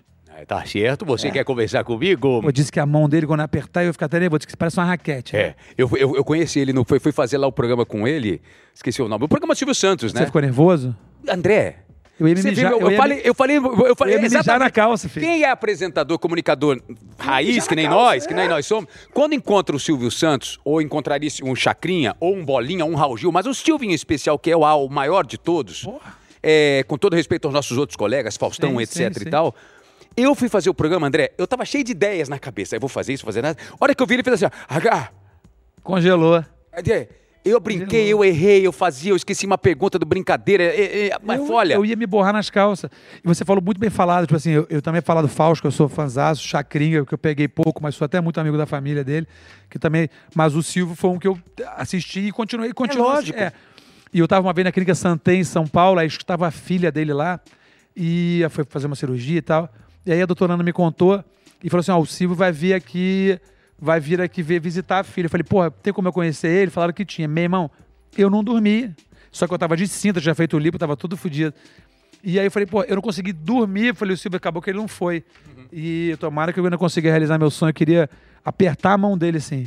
E ele é, o jeitão é igual fala que vocês imitam assim, ele é aquilo ali mesmo, É total, ele fala Mas ele é grande igual você, não? Ele tá meio, eu nunca conheci o senhor, só fui uma vez. mas de altura assim. Então, ele tá mais baixo. Quer dizer, mais baixinho. Eu só vi. É, gente pra mim, eu, eu tenho 1,90m. Ele tava um pouquinho abaixo de mim. Mas é mais alto que eu, tenho 80. É, mais alto que você um pouquinho. Mas é aquele jeitão dele, cara. Ia ficar muito Mas sabe o que é nervoso. do cacete? É ele com 91 anos, saindo do carro dele, entrando no estúdio, fazendo. Ele não tá mais fazendo agora, mas eu ainda tive a chance de ver. Sim, mas pelo tava menos uma- fazendo há um ano atrás. É, exatamente. Então foi incrível poder. Eu fiquei, André, eu, eu entrei em alfa, eu, eu fiquei admirando Eu ele. ia ficar muito. Aquele é patrimônio, patrimônio da TV, acho que da cultura, né? Brasileiro de história de um batalhador que vende. Sim. Foi camelô, que vendia caneta, tem todas as histórias dele. Sou fãzaço do Silvio Santos. E depois de 30 anos de televisão, Dedé, qual é que tem sido a melhor parte de estar no seu canal, criando seu conteúdo? Onde é que está o sabor de tudo isso aí, dessa sua receita de vida agora? É criar, é fazer negócios, é, é olhar para esse conteúdo? Aliás, vou fazer duas perguntas aqui. Ah. Você, se, você se odeia vendo que nem a gente se critica na televisão? Porra, então. O meu tesão agora é cozinhar e editar as paradas que eu faço. Eu investi em equipamento, comprei equipamento. Sempre, sempre editei, mas aí comecei a me dedicar mais e edito, edito direitinho. Só que a gente, quando tava- trabalhava na indústria da TV, você tinha pessoas para cuidar da sua beleza, do seu erro. Se você falasse um erro de português, alguma coisa que depois iam dar um jeito. Quando tu é dono da parada, e eu sou um cara, não sei se por causa do meu, meu eu não sei. Eu sou muito exigente. Então, tipo assim, eu fico editando as paradas e falo, cara, isso tá uma merda. Aí eu falo, vou fazer de novo. Aí eu mostro, às vezes, pra Raquel, pra Ricardo, pra galera que grava comigo, falo assim, André, você tá viajando, cara. Você tá viajando. Aí eu falei, vou mandar pra Ciclano. Aí mando pra Boninho, falei assim, André. Aí mando pro Sérgio, da Luz. André, tá, pô, tá, tá, tá luz de estúdio essa parada aí. Eu falo, pô, mas eu acho que tá faltando uma câmera pino. Assim, como eu venho num padrão de Globo muito sinistro, eu fiquei muito exigente. E aí, de fora, eu me vendo de fora... E, perdão. E eu me vendo de fora eu vejo o quanto é bom eu estar vivendo isso. Porque aí isso me motiva, é o que você falou, me dá esse tesão. Eu tô me sentindo com 20 e poucos anos, eu acordo, vou gravar um negócio e tal. E também, hoje eu tô afim de gravar nada, não vou gravar porra nenhuma. Não tenho que ir pra lugar nenhum, porque eu sou, eu que sou, eu sou meu Dono da, patrão. o dono do lojinha. Eu que sou o dono da lojinha. Então, assim, me tirou da minha zona de conforto também. É, ah, você faz porque você, lógico, todo mundo trabalha para ganhar dinheiro. Mas como eu falei, eu poderia não fazer mais nada e ir lá morar na Serra da Canastra. Mas eu gosto, entendeu? Eu me divirto. E eu gosto de cozinhar para os outros. Então, ali em casa, quando eu estou cozinhando, acabou uma receita, a equipe, nós somos quatro, cinco, mais Raquel, Ricardo, uns amigos, então são dez. Então, eu estou, na verdade, fazendo o que eu sempre fiz, cozinhando para meus amigos lá em casa, só que eu tô, eu tô gravando. Ah, tá aqui sujo, tá fora de conte, uma hora o cabelo tá para um lado, botou chapéu. É em casa cozinhando mesmo. Ah, pô, você botou 100 ml de creme de leite, você não falou é, se era de caixa. Meu amor, você não tem creme de leite, bota só o leite mesmo. Eu não sou um chefe para dar aula de receita. Eu vou contar a minha receita como eu faço. Lógico. Se tu quiser fazer, tu faz. Se não quiser só assistir, tá tudo bem também, tá tudo certo. Aqui, Dedé, ah, existe a vontade de voltar para televisão? Ou de ir pro streaming? Passa na sua cabeça para complementar o que você está construindo? Que eu também imagino dessa maneira. É. Sim, sim, a, a sim. televisão vai ser uma realidade minha em breve, só que vai ser agora um complemento diante do ecossistema que eu montei. Eu acho que é isso. É isso. É, eu acho que eu voltaria para televisão. A palavra exigência pode parecer marrento, mas assim, com as minhas exigências, tipo assim, eu vou continuar fazendo meu rango em casa, ou se esse programa for de fazer cozinhando em casa, ok. Eu acho assim, eu só não gostaria, gostaria não, só não voltaria para TV ou para o stream se fosse para fazer uma coisa que eu não tenho tesão em fazer. Que eu já fiz algumas coisas que eu não tinha tesão em fazer, e tá tudo bem, faria de novo. Acho que me, aprendi muita coisa com, a- né, com as- com essas coisas, inclusive. Só que eu hoje posso me dar o luxo de não trabalhar e fazer um programa que eu não gostaria de fazer. Então, para eu voltar para a TV, para o stream, né, eu já conversei com algumas e tal, tem até uma conversa meio encaminhada, mas é para fazer coisas relacionadas ao que eu amo fazer, que é música, como era o The Voice que eu né, falei que eu amo, é comida, cachorro, viajar, se puder ser tudo junto, viajar, cozinhando com o meu dog e ouvindo música é um sucesso. E se acontecer, vai acontecer. Mas eu não vou mudar minha vida toda que eu comecei a con- reconstruir para voltar a fazer uma coisa na televisão, ou seja, em qualquer emissora que eu não tenha prazer só pela grana, a chance é zero. Entendi. Pensando nisso, a gente separou aqui alguns programas que você ainda não fez. Pra você nos dizer se embarcaria nessa ou não. Nossa time de criatividade tava, de criação tava bem louca nessa hora. aqui. É. Atenção, música! Para um reality de comida, só que de novela, cenográfica. Só pra ver de novo o nome do programa. Você faria um programa desse? Você já experimentou, já experimentou comida de novela? Não, já malhação de comida, não é, normalmente não é muito legal. Comida boa só lá na Ana Maria. Então não apresentaria. Não, não apresentava não. Ok, segundo programa, programa de namoro para rapazes altos, em que as mães escolhem namoradas e a altura, a altura dos filhos. O Altas Noras. Quem foi que criou isso aí? Maconheiro daquele. É, é, Tava fumando um tá, mas beck. Tem que mudar É. a fonte, hein? que tá- Apresentaria ou entraria por casting? Não, eu ia apresentar, era melhor apresentava. É, Tava de podcast, não, não tá dando pra mim. não. nada. Já passei. Altas Noras. Altas na hora é horrível, cara. Horrível. Próxima atenção. Novela adolescente moderna, em que eles treinam pesado e pegam os personagens, o crossfitão. Você já pegou uma professora de cro- crossfit? Já. Eita, Dedé, isso é maravilhoso, né? As pessoas que escrevem isso aí recebem ou é na amizade que É faz? amizade e maconha. eles É, falam. é, tá. Então, não, eu apresenta- apresentaria um programa de, de- de- Não, não, tô brincando, esse aí é seu, mas na minha vida não apresentava, não. Se fosse, das, se fosse as professoras de crossfit, eu apresentava. Vem cá, você treina, Dedé? Depois de tudo que aconteceu na sua vida, você. Então, Vamos falar sobre isso depois, então. Tá. Peraí. Programa... Programa de economia, acompanhando os vencedores dos realities musicais na carreira, o Pequenos Despesas e Grandes Depósitos. Puta que pariu. Não, não apresentava, não. Não, não, né? Não. Não. Passei. Deixa eu é. Ah, mas voltando ao treino, você, você treina? Você faz algum esporte? Eu tive fases, né? Eu fiquei muito tempo disciplinado, aí agora que eu comecei a cozinhar pesado, eu engordei uns 6, 7 quilos. Aí eu já liguei um alertinho assim, né? Até... A cirurgia, cientificamente, eu- minha ignorância é total, ela te dá um limite físico, Dé? É, Não, na verdade, não. A, a- Eu eu- digo, o tamanho do estômago, por é, não, exemplo. o seu estômago normal, por exemplo, tem 800 ml. Tá. Né? O- Uma pessoa bariátrica tem 80, 10% só. Só que assim, a cirurgia, eu por isso que eu não faço, nunca fiz apologia à cirurgia bariátrica. Para mim Sim, funcionou sim, sim. muito bem. Para muitas pessoas não funciona O bem. próprio Faustão parece que pegou com você É. um pouco dessa inspiração, muito dessa inspiração. Exatamente. Então, assim, eu, eu conto como foi a minha experiência.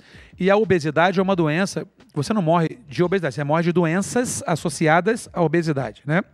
Então, o que acontece? A cirurgia bariátrica é, um dos, é o método mais eficaz. Só que 30 e poucos por cento, não sei como é que está isso hoje na minha época, de quem fazia, engordava novamente, ficava alcoólatra, depressivo. Então, tem uma margem de erro enorme. Então, o que eu falo? Quer operar? Eu falo, procura seu médico, procura seu caso, vê se você tem índice de MC. Veja seu fazer. corpo. Veja seu corpo, vê se você se enquadra, se tem alguma doença associada à obesidade. Então, assim, eu não tenho limitações. Eu como menos que as pessoas. Tem algumas coisas. Dei muita sorte. Falam de síndrome de dump, que quando você come fica enjoado com doce. Eu não tenho. Arroz não me cai tão bem, eu como menos. Mas, assim, eu, não- eu nem lembro que eu sou bariátrico. Eu tenho uma vida normal, assim, entendeu? Mas o de me cuidar, então agora eu tô, vou- tô abrindo o olho de novo. Fiquei muito tempo bonitinho, mas aí daqui a pouco eu vou emagrecer de novo. Eu fico me... É uma a obesidade, até para quem é operado, é uma luta eterna, como é para quem não é. Se vacilar, vai dar uma engordadinha. Você não já deu uma engordadinha e voltou? É Claro, isso. claro. É efeito sanfona, né? É isso. Agora, Dé, nesse, nessa trajetória. de- quando é que foi a bariátrica? Quando é que. Eu operei 19 de novembro de 2013. Estamos falando de 10 anos. Vou fazer 10 anos em novembro agora. 10 anos em novembro. Você já deve ter ouvido alguns relatos que te tocaram de pessoas que se inspiraram em você, tomaram os mesmos cuidados que você e transformaram a sua vida assim como você. Você lembra de uma que te emocionou? Alguém que falou uma coisa muito potente? Cara, eu lembro de duas, assim. Eu já recebi várias mensagens realmente, inbox me agradecendo, que tomaram coragem. Pessoas, assim, mais simples e pessoas que tinham condições, mas tinham medo e procuraram, né? Aquela coisa, a gente hum, conhecem a gente. Então, pô, ele- o André deve ter feito qualquer pessoa, procurou o médico que eu fiz. Então, ouvi inúmeros relatos de, de pessoas que é, fizeram e me agradeciam por ter dado aquela força e tal. E uma, uma, uma menina que mandou uma mensagem há muito tempo, ela falou, cara, eu tive, eu infartei duas vezes, e aí depois eu te- fui marcar a cirurgia, fugi, eu, pô, vi, a gente era muito parecido, eu vi você fazendo, e depois ela me mandou foto magrinha e tal, até postei, eu achei aquilo incrível. E uma que me pegou foi uma, uma menina que falava que tinha perdido o irmão para obesidade e eu fiz a cirurgia e o menino era meu fã e ela mostrava, olha, ele conseguiu e tal. Ela mandou uma mensagem e eu falei com ele. Falei, cara, Ele, ah, mas eu tenho muito medo de morrer porque eu sou hipertenso. Ele falou assim, falei, cara, você tem mais chance de morrer de doenças so- associadas à obesidade, no seu caso já é hipertenso, do que na mesa de cirurgia. Morre muito mais gente com doenças né, de obesidade do que fazendo uma cirurgia. Lógico, você tem um risco cirúrgico, óbvio, né? Tudo tem. E aí a irmã dele, obrigado que você falou com ele e tal. Aí ele marcou a cirurgia. A irmã dele mandou mensagem, me agradeceu, chorou. E faltando uma semana para a cirurgia, ele infartou e morreu. Só que assim, a gente teve esse papo um ano antes. Eu mandei um vídeo falando para ele. Então, assim, Cada um tem o seu tempo, é, seu acontecimento. talvez ele poderia ter feito e ter morrido mesmo assim. Não era a cura dele, né? Mas aquilo me deu uma, me deu uma mexida comigo. Falei, putz, por que, que ele não fez? Mas também se era pra ele ir, papai do céu chamou. Não te conheci, mas cuida de mim aí por cima, aí de cima, cuida da sua família também. Eu acho que. Ah, depois você não fez antes. Acho que fiz na hora que tinha que fazer. Eu acho que nada era antes, ser antes, tivesse juntado mais dinheiro, antes de juntar mais dinheiro. Não, talvez não tinha juntado, não tinha vivido um monte de coisa legal. Então, e cada coisa acontece no seu tempo. E teve um momento, Dedé, que você tava na night, tocando, É. fumando. Esse foi o momento que eu engordei pesado. Foi quando... Então eu lembro É, disso. é. Ah, foi ali uma curva de muita reflexão, né? Mas deixa eu primeiro falar da música. Tá. Essa música eletrônica na tua vida sempre foi um gás, que assim como a caminhonete hoje tá virando É. um escape pra você maravilhoso, a música foi pra você também um momento da sua vida, né? E como é que ela tá hoje presente? Ah. To- Ele tocava em Ibiza, gente. Ele tocava em clubes gigantescos. Vou tocar dia 6 agora de setembro, na Olha. Nai, lá em Ibiza, com o Vintage Scooter e meu parceiro Lucas. Vou... A, mu- a música eletrônica é uma paixão que eu tenho há anos, né? Desde festa em casa. eu- E aí, como sou tudo metido a querer fazer as coisas direito, quando eu comecei a tocar, não sabia mixar. Eu falei, vou aprender a tocar essa porra direito. Quem que te ensinou? O, o, o Fábio Iglesias, o DJ Olha, eu peguei ele, morou, botei pra morar na minha casa. Eu namorava a menina, né? A Fernandinha Vasconcelos, meu irmão, não aguento mais, brother. E som o dia inteiro. Eu queria aprender a tocar direito. E aí virei, comecei a aprender a mixar bem, fiz o caminho contrário, aprendi a mixar de vinil, porque eu sofri muito preconceito. Só tá tocando na boate porque é famosinho. Old school, total, É, né? e Foi aí eu pra- comecei a me dedicar pesado àquilo. E aí virou um trabalho que eu comecei a ganhar grana com isso. Ainda toco, toquei recentemente no Arung Day Festival lá no Sul. E hoje, só pela minha O Arung que pegou fogo Infelizmente, mas estamos, estamos voltando. O Garden, que é a parte de fora, já voltou. Ai, que legal. E a gente está reconstruindo. O Arung é patrimônio pô, cultural. A noite Catarina, eletrônica, É da então. história. É um dos clubes mais respeitados do mundo, por É. toda a DJzada no mundo inteiro. É o templo que a gente fala no Brasil. Não tem outro igual. Entre os clubes que eu já fui, alguns no mundo. É, porque eu já toquei, é o que eu mais gosto, que eu, de energia, para mim é o melhor clube do mundo. Então, já imaginou pensar, levar essa caminhonete, abrir sua picape? Já, já, já juntou o melhor dos dois mundos, Dé? Então, Tá chegando meus amigos estão enchendo o saco quando eu for pra um lugar desse de cachoeiro, um lugar bacana, pra eu levar uma CDJ, caixinha pequenininha de som, só pra poder fazer um sonzinho com uma pegada mais, mais sabe, afro house, mais com barulho de percussão, de natureza, pra fazer um ramo com isso. Tá nos meus planos, sim. Que legal. Mas eu cozinho sempre ouvindo música, só que tive que diminuir porque pra gravar atrapalha, né? É lógico. BG. Mas quando terminou a gravação, eu ouço música. Então, o DJ é um trabalho, mas que é o meu paixão. Eu toco em casa sozinho também, faço um som sozinho. É minha paixão, assim, a música é, me faz muito bem, assim. Cela23 tá perguntando, quem foi seu crush em Malhação? Cara, no início, Quem que você queria pegar e não pegou? Ou queria, ou queria pegar e Carolina Dickman, eu queria pegar no início, eu falei isso pra ela. Ela falou, ainda nem percebi. Eu falei, pô, então mandei mal pra cacete. é, aí virou minha grande irmã. Minha, a gente falou de amigos de malhação, a Carol é uma que é irmãzona. É. É, deixa eu ver. E no início mesmo que era, era, era a Carolina Dickman, que era.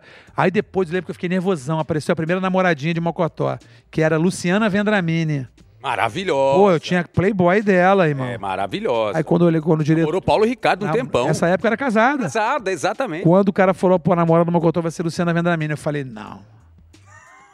Eu já fui no texto, falei, pô, será que tem beijo? Eu não tô acreditando. Bota beijo. Eu tô pagando o autor agora. E Paga. E não tinha beijo.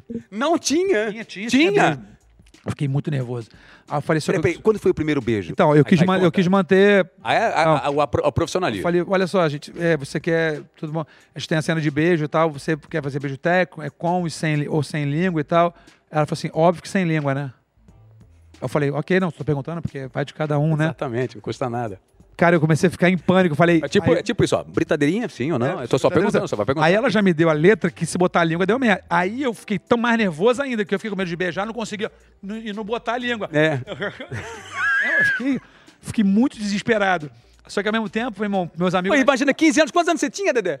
15. Só que aí- Luciana, Luciana Vendramini Era o fenômeno era o da parada. fenômeno da parada. Eu ia pra escola, chegava na escola assim, pô, caralho, tu beijou no Sam Pô, foi com ou sem língua? Não posso falar, segredo. É, lógico. Segredo da empresa, mas lógico, foi técnico, não teve língua, não. Aí pros amigos, mas a gente, pô, nem um pouquinho, falei, cara, fiquei muito nervoso, fiquei muito nervoso. Marquinho, traz água aqui que a gente tá nervoso com esse assunto. Por gentileza, Marquinho, traz aqui água pra gente que eu fiquei nervoso Boa. com esse assunto aqui Valeu, agora. Xará, valeu, Marquinho. Obrigado, Marquinho. Marquinho tá colocando. Obrigado, Marquinho. I love you. Valeu demais. Muito obrigado. Cara, que coisa louca. É. Luciana Vendramin. Vendo, menina? Aí eu, mas aí, eu- essa, né? nessa Nossa, que me- suador que deve ter sido. Até agora, essa, essa eu nem me atrevi, porque, né? Mas a Carol Dickman era um crush que eu tinha, assim, na televisão. E eu tinha crush também das famosas, né? Pra poder todo mundo saber.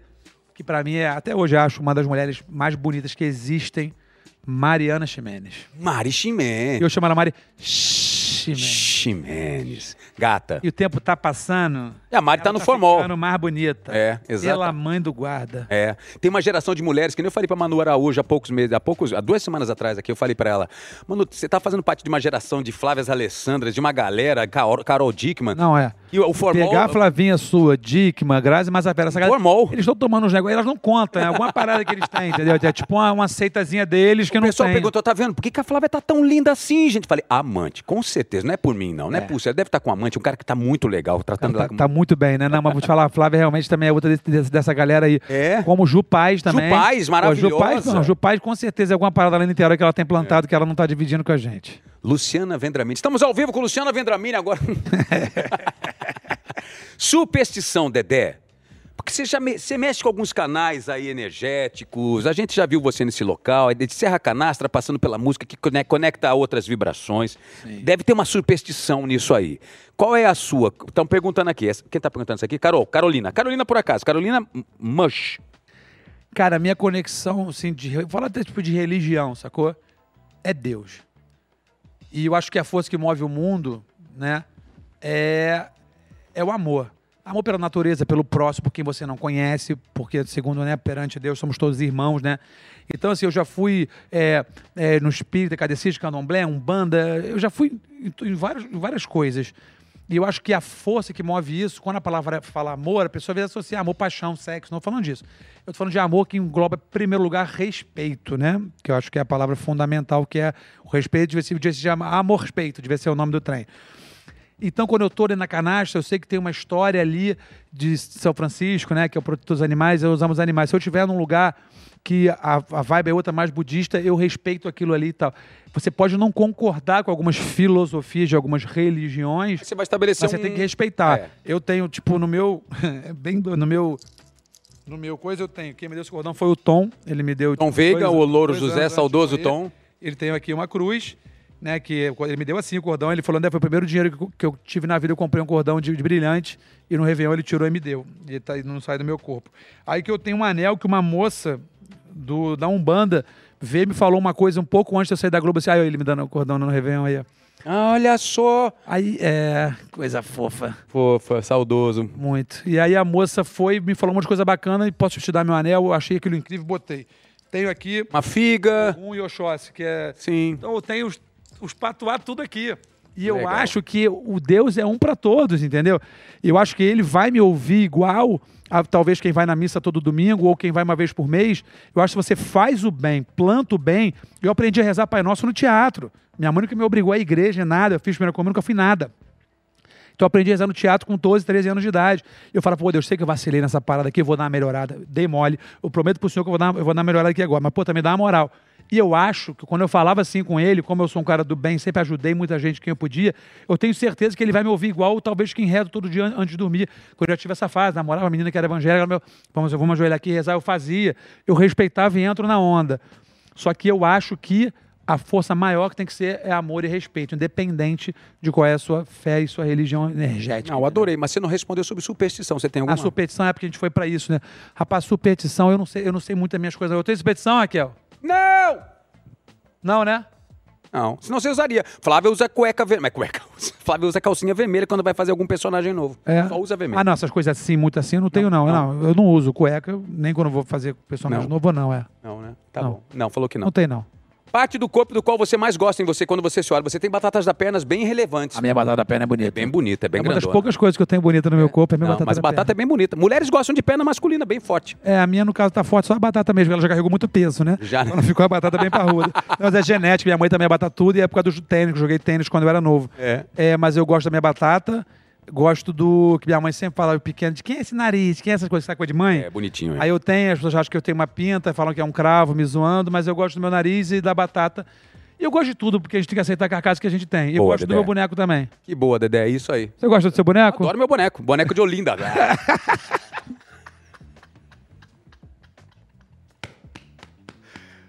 Esse programa não vai ao ar, gente. Ver. ai, ok. Benedict Wall finalmente encontrou motivo pra me mandar embora Então, depois de você me três falou anos. que o UOL nunca reclamou com Nunca você reclamou, nada. não. Se São parceiros incríveis, mas com você... reclamar na vez que eu tô aqui vai ser Vai, sacanagem. ser, vai, chegar, vai chegar no limite, Pelo Dedé. amor de Deus. O que significa a palavra sucesso pra você? Tá aqui, Maria Eusim.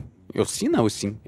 Sucesso é você conseguir fazer uma média entre sorrir e chorar de alguma coisa que você possa viver daquilo ali. Ah, você não vai conseguir sempre fazer só o que você gosta. Até dentro do que você gosta, vai chegar um momento que você não vai gostar mais. Ou, no nosso caso, vai mudar a direção, vai mudar alguma coisa. Então, você está tá sempre numa metamorfose, numa mudança.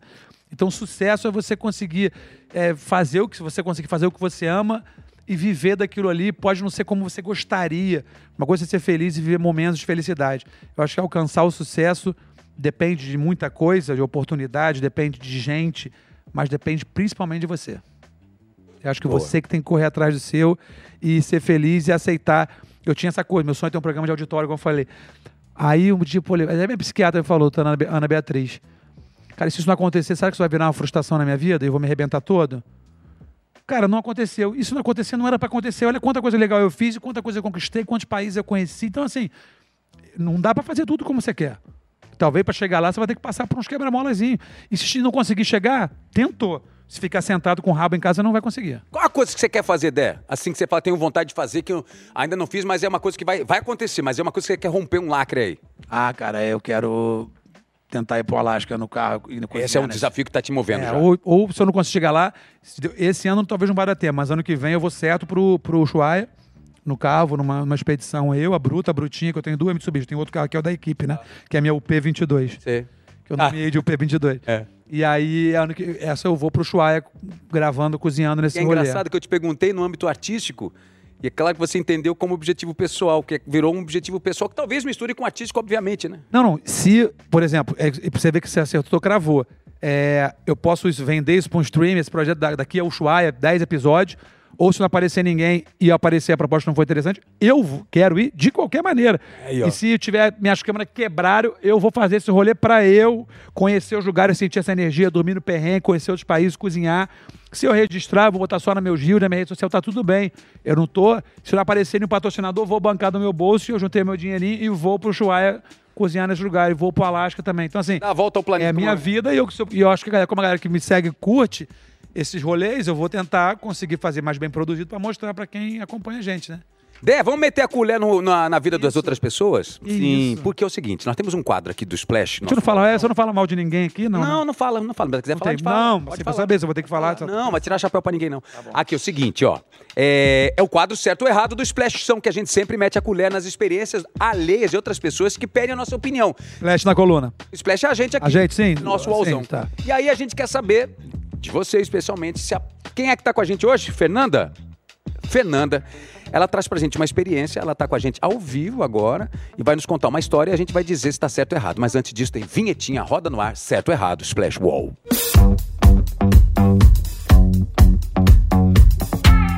Ô, certo ou errado, Fernandinha está ao vivo conosco, André Marques, para ouvir sua história. Boa tarde, bom dia. Alô? Bom dia. Oi, Otto. Fê! Tudo Oi, bom? Tudo bem? Bom, Oi, Fê, tudo bom? Tudo bem, André? vamos tudo lá. jóia, amor? Conta a sua história pra gente, pra gente dizer se você tá certo ou errada, vai. Então, a minha história envolve um ex-namorado e uma ex-amiga. Tudo começou com, bom, esse namoro que foi de boa durante o namoro, mas o término, o cara, tipo, terminou comigo no estacionamento do shopping e ele foi tão rápido no término que ele nem pagou a carência do estacionamento. Bom, e aí eu sofri muito com esse pé na bunda, né? Assim, fiquei arrasada. E essa minha amiga muito próxima super me consolou. Ela conhecia ele, a gente era meio tipo amigos por minha causa. E aí no final ela super viu minha dor, ele ainda pegou uma pessoa na minha frente numa festa. Olha, foi um terror. E eu sofri muito. Depois de um tempão, essa amiga muito próxima, tipo assim, dormia lá em casa direto e tal. Depois de muito tempo, passou um, teve um rolê assim que ela tava mal, ela tava triste quando ela chegou e postou assim, ah, ele trabalha, trabalhava, eu acho, numa distribuidora de cerveja famosa. E aí, quando ela chegou e postou um story assim, com umas cervejas, e marcando ele, falando assim, amigo, obrigada pelos mimos, eu tava precisando. Aí eu fiquei, eu olhei aquilo e eu fiquei, ah, não, pelo amor de Deus. E aí eu fiquei muito puta. Aí falei, tipo, comecei a dar um gelo nela, né? A gente tava se falando, eu comecei a dar um gelo nela para ela reparar. Aí ela foi meio que cortando também, tipo, ela se ligou que eu fiquei bolada. E aí eu pensei, beleza, vou dar um tempo para ela falar comigo, né? Ou perguntar, pô, amiga, tá tudo bem e tal, o que, que aconteceu? Pô, você tá chateada? E aí eu já tinha, pô, ficado puta ali. Mas ela nunca falou comigo, tipo, sobre isso. Eu fui cortando, ela nunca mais foi falando, foi morrendo, e a gente parou de se falar. E eu falei, bom, é isso, a gente não é mais amiga, porque uma amizade que, pô, termina assim, ela não quer mais saber de mim. E aí eu queria saber se eu tô certa ou tô errada de ter parado de falar com essa pessoa que nunca mais quis me procurar e ainda deu essa facadinha, na minha opinião, nas costas.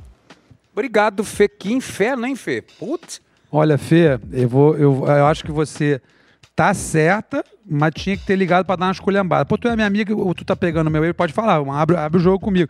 Ou então, pô, amiga, ele te mandou o falecido lá, te mandou a bebida, manda metade aqui para casa, já que ele não tá me dando nem assistência mais, vamos rachar a bebida dele. Vamos sofrer no... no... Ou então abrir o jogo, amiga, ele vai, né, pega ele que ele é gostoso, amigo, não vale a pena não, que ele tá meio, o negócio dele tá, a borracha tá meio fraca. Eu acho que você tá certinho, só que você tinha que ter dado um esculhambado nela também, eu acho, pra poder ficar tudo na- no branco, no branco, entendeu? Você não pensou em ligar pra ela, não? Eu não, porque na verdade eu acho que a gente tem que deixar quieto mesmo, deixar pra lá, acabou, morreu. É, dá e aí paz. Eu, eu quero ter paz, não quero ter razão nessa história de, de esculhambar, não. Eu ouvi isso outro dia, sabia? Eu quero ter paz, não quero ter razão. Maravilhosa essa Vou te frase. falar, tu tá, você tem quantos anos, Fê? Eu tenho 27. Tu tá certíssimo, ainda queria perguntar que nós somos que já estamos meio cansados. Exatamente, a gente tava querendo treta e cerveja. Pô, a gente queria, a gente queria que você zoasse o cara e pegasse a cerveja dele, entendeu? A gente tá. Você tá certíssimo. Não te deu atenção, não te respondeu, não merece tua amizade, pau no. E vai embora. Exatamente. Fê, muito obrigado pela sua ligação, meu amor. Um beijo pra você, tá? Obrigado. Beijo. Agiu certinho, valeu. Cara, quanta gente. Dé, você já meteu muito. Já meteram muito bedelho no seu relacionamento e, Ah. e acabaram com o seu relacionamento? Já atrapalharam um bocado já. Eu acho que.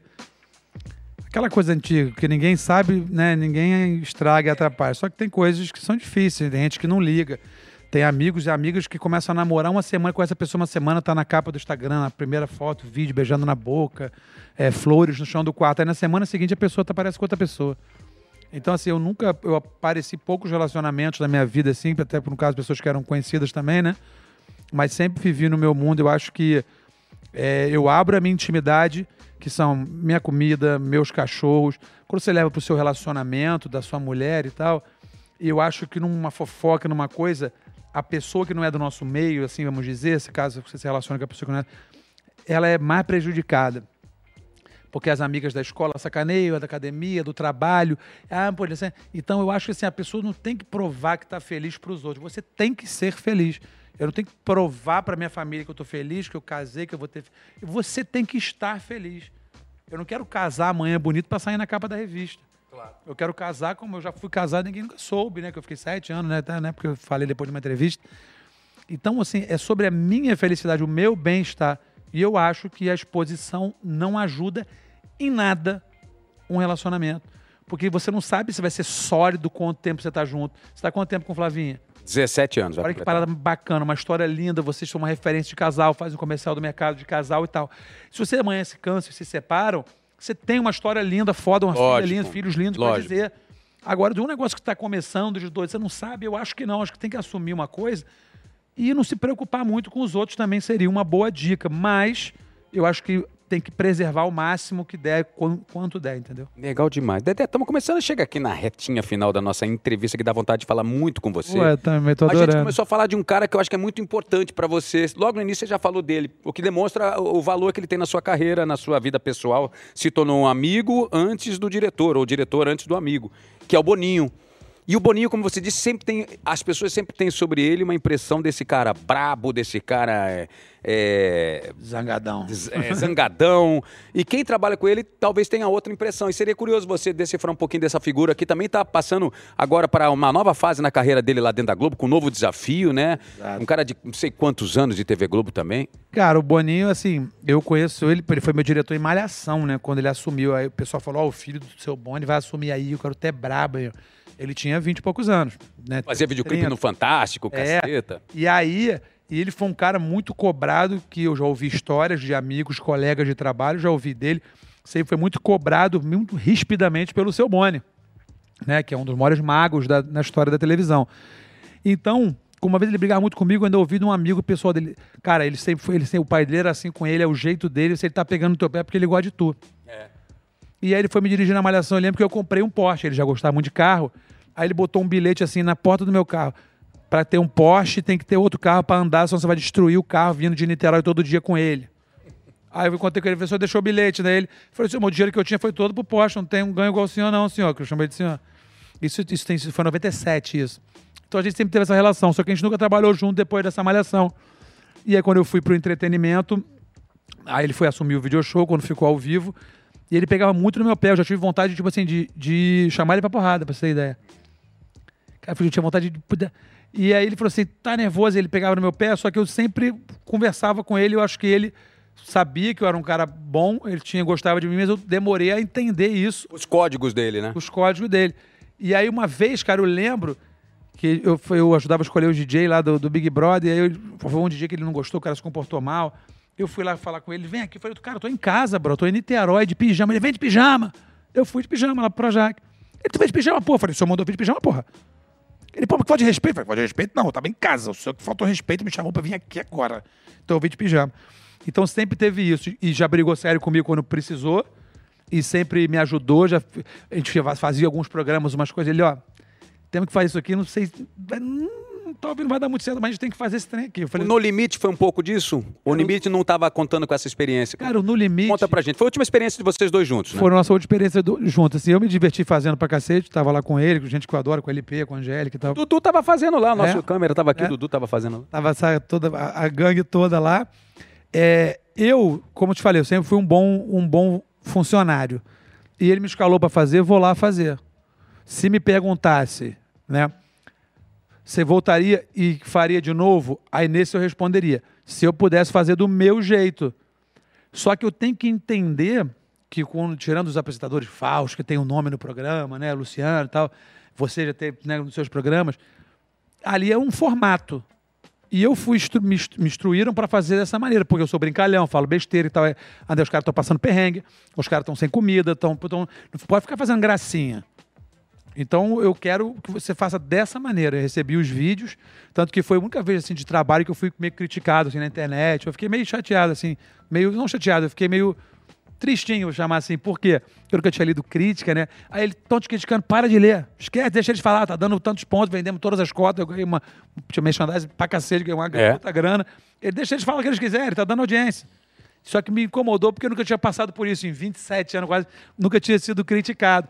Só que aí o que estavam falando, o que eu estava fazendo, justamente eu estava fazendo o que, o que era o papel do, do personagem né, que apresentava. E aí eu não quero você rindo, tem que seguir, seguir sério. Eu super respeitei a risca. E eu não ia falar, não, assim eu não vou fazer. Porque eu sou um bom funcionário, sempre cheguei na hora e sempre fui bom profissional. Então você tem que fazer dessa maneira e eu fiz da minha maneira. Foi erro deles, talvez, de me escalar? Também acho que não. Eu acho que talvez não, não bateu, às vezes não bate, né? A, a Mas conexão. é lógico. Às vezes não eu, vai. eu ouvi certa vez de Tony Ramos uma coisa brilhante, do incrível Tony Ramos. A gente estava fazendo, a gente tava fazendo trabalhos paralelos, em que ambos os produtos, as novelas, não estavam indo bem. E aí ele virou e falou assim: não sofram, é só mais um trabalho.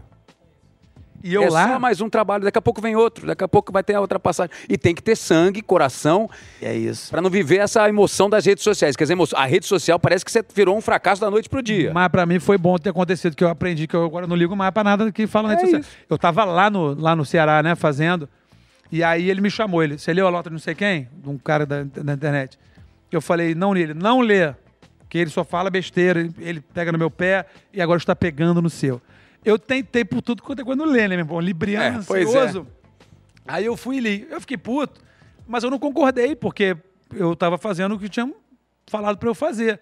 E não é que foi uma ideia do Boninho fazer assim, ele poderia estar errado também, como ele já teve erros e acertos. O formato, se você vê o originalzão mesmo, o cara não brinca com ninguém, ele é, mais sério. E eu, como já fui brifado para isso, então eu fiquei todo preocupado de, de, de, de- de brincar. E aí depois eu fui ler, aí li outras críticas dessa e tal. E aí eu vi como que as pessoas, como aquilo era tão valorizado e o elogio. Teve três notas dizendo que é- vendeu todas as cotas, que o programa fatura 300 e poucos É sangue, milhões meu amigo. é, que a gente ganhou audiência, a gente foi disparado e tal, e não teve uma coisa legal. E aí eu falei, cara, foi bom, porque me incomodou, não vou mentir, né? E depois daquilo, tive, voltei perto de casa, teve umas críticas até na eu comecei a ler mais e meio que não ligar muito. E às vezes eu respondia uma coisa, perguntava por quê, porque você faz pro público também, né? Por isso que eu falei, hoje eu não faria nada que eu não tivesse tesão em fazer ou que eu não combinasse comigo. Eu acho que eu combinaria com um programa tipo o reality desse de perrengue, se eu pudesse dormir lá com os caras junto, pudesse cozinhar para eles. Mas como não pode, que é um formato comprado, é pronto, então realmente eu não posso fazer. Boa. Entendeu? É isso. Mas Boninho é um grande amigo, Não, gosto dele. é um conselheiro. É conselheiro, pô, roteiro gastronômico, acabei de ir pra Itália, fui pra Florença, Veneza, ele já manda tudo mastigadinho, o restaurante, o prato que pedir. E ele me ensinou muito sobre gastronomia e comida, eu melhorei muito, ele cozinha muito bem. No No Limite eu levei meus equipamentos todo da caminhonete, a gente cozinhava no nosso quartinho lá. E aí quando eu viajei, a, a co- comida, a gastronomia é cultura, né? Conheci grandes lugares que ele que me apresentou, me tornei um cozinheiro melhor e eu repasso. O Rassum fala que eu sou o cara que monta o roteiro dele gastronômico. Foi tudo que eu conheci, que eu aprendi com o Boninho, Legal. que eu passo para ele. E além do Boninho ajudar muita gente, até quem não merece tanto ser ajudado, né, Segundo, mas ele ajuda. Ele é, o coração dele é bom. É bom, sim.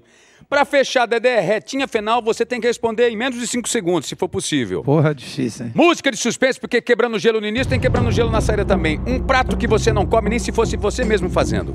Giló, cru, frito eu comeria. Boa, Dedé. Se fosse fazer a última viagem da sua vida, qual seria o destino? Chegar lá e deitar e ser enterrado. Falei isso hoje com a Raquel no carro, Ibiza.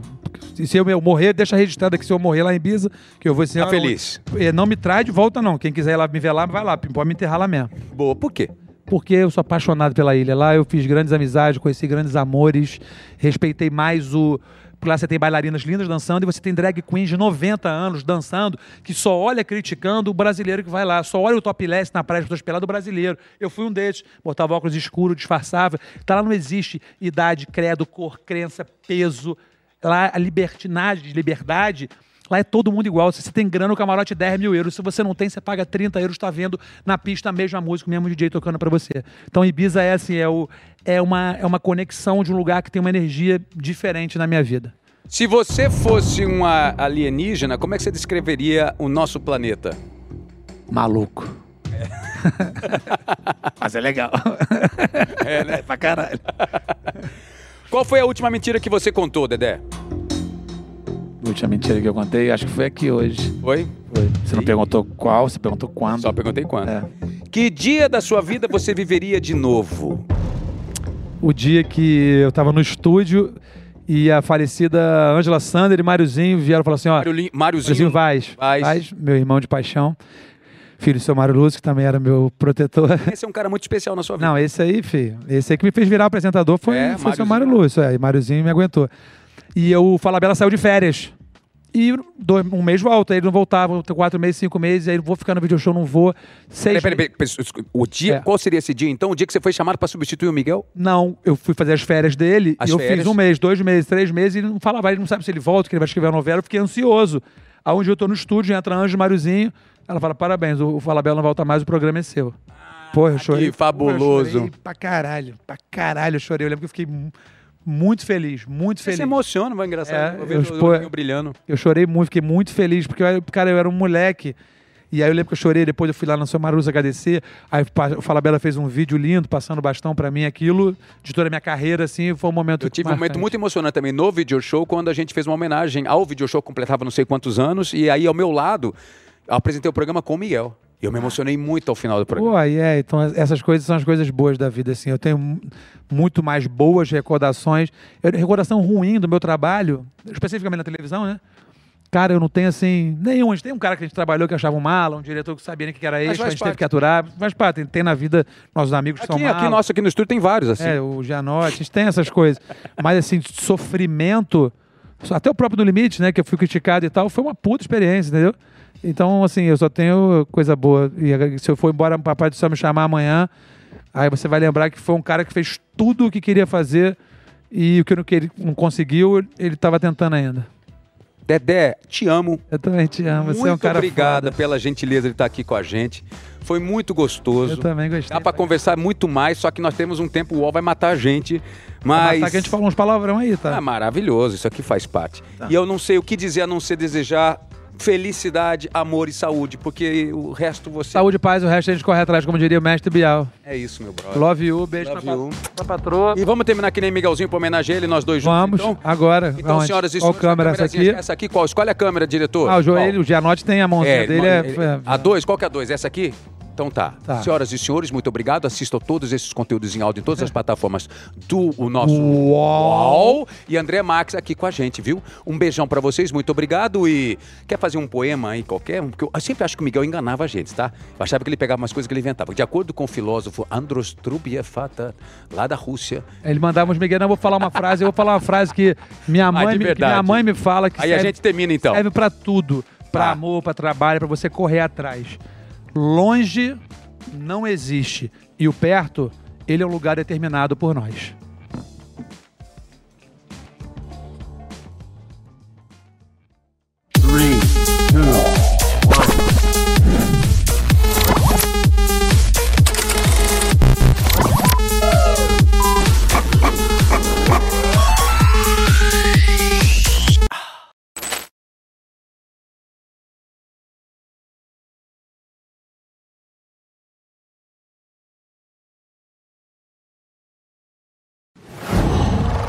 Qual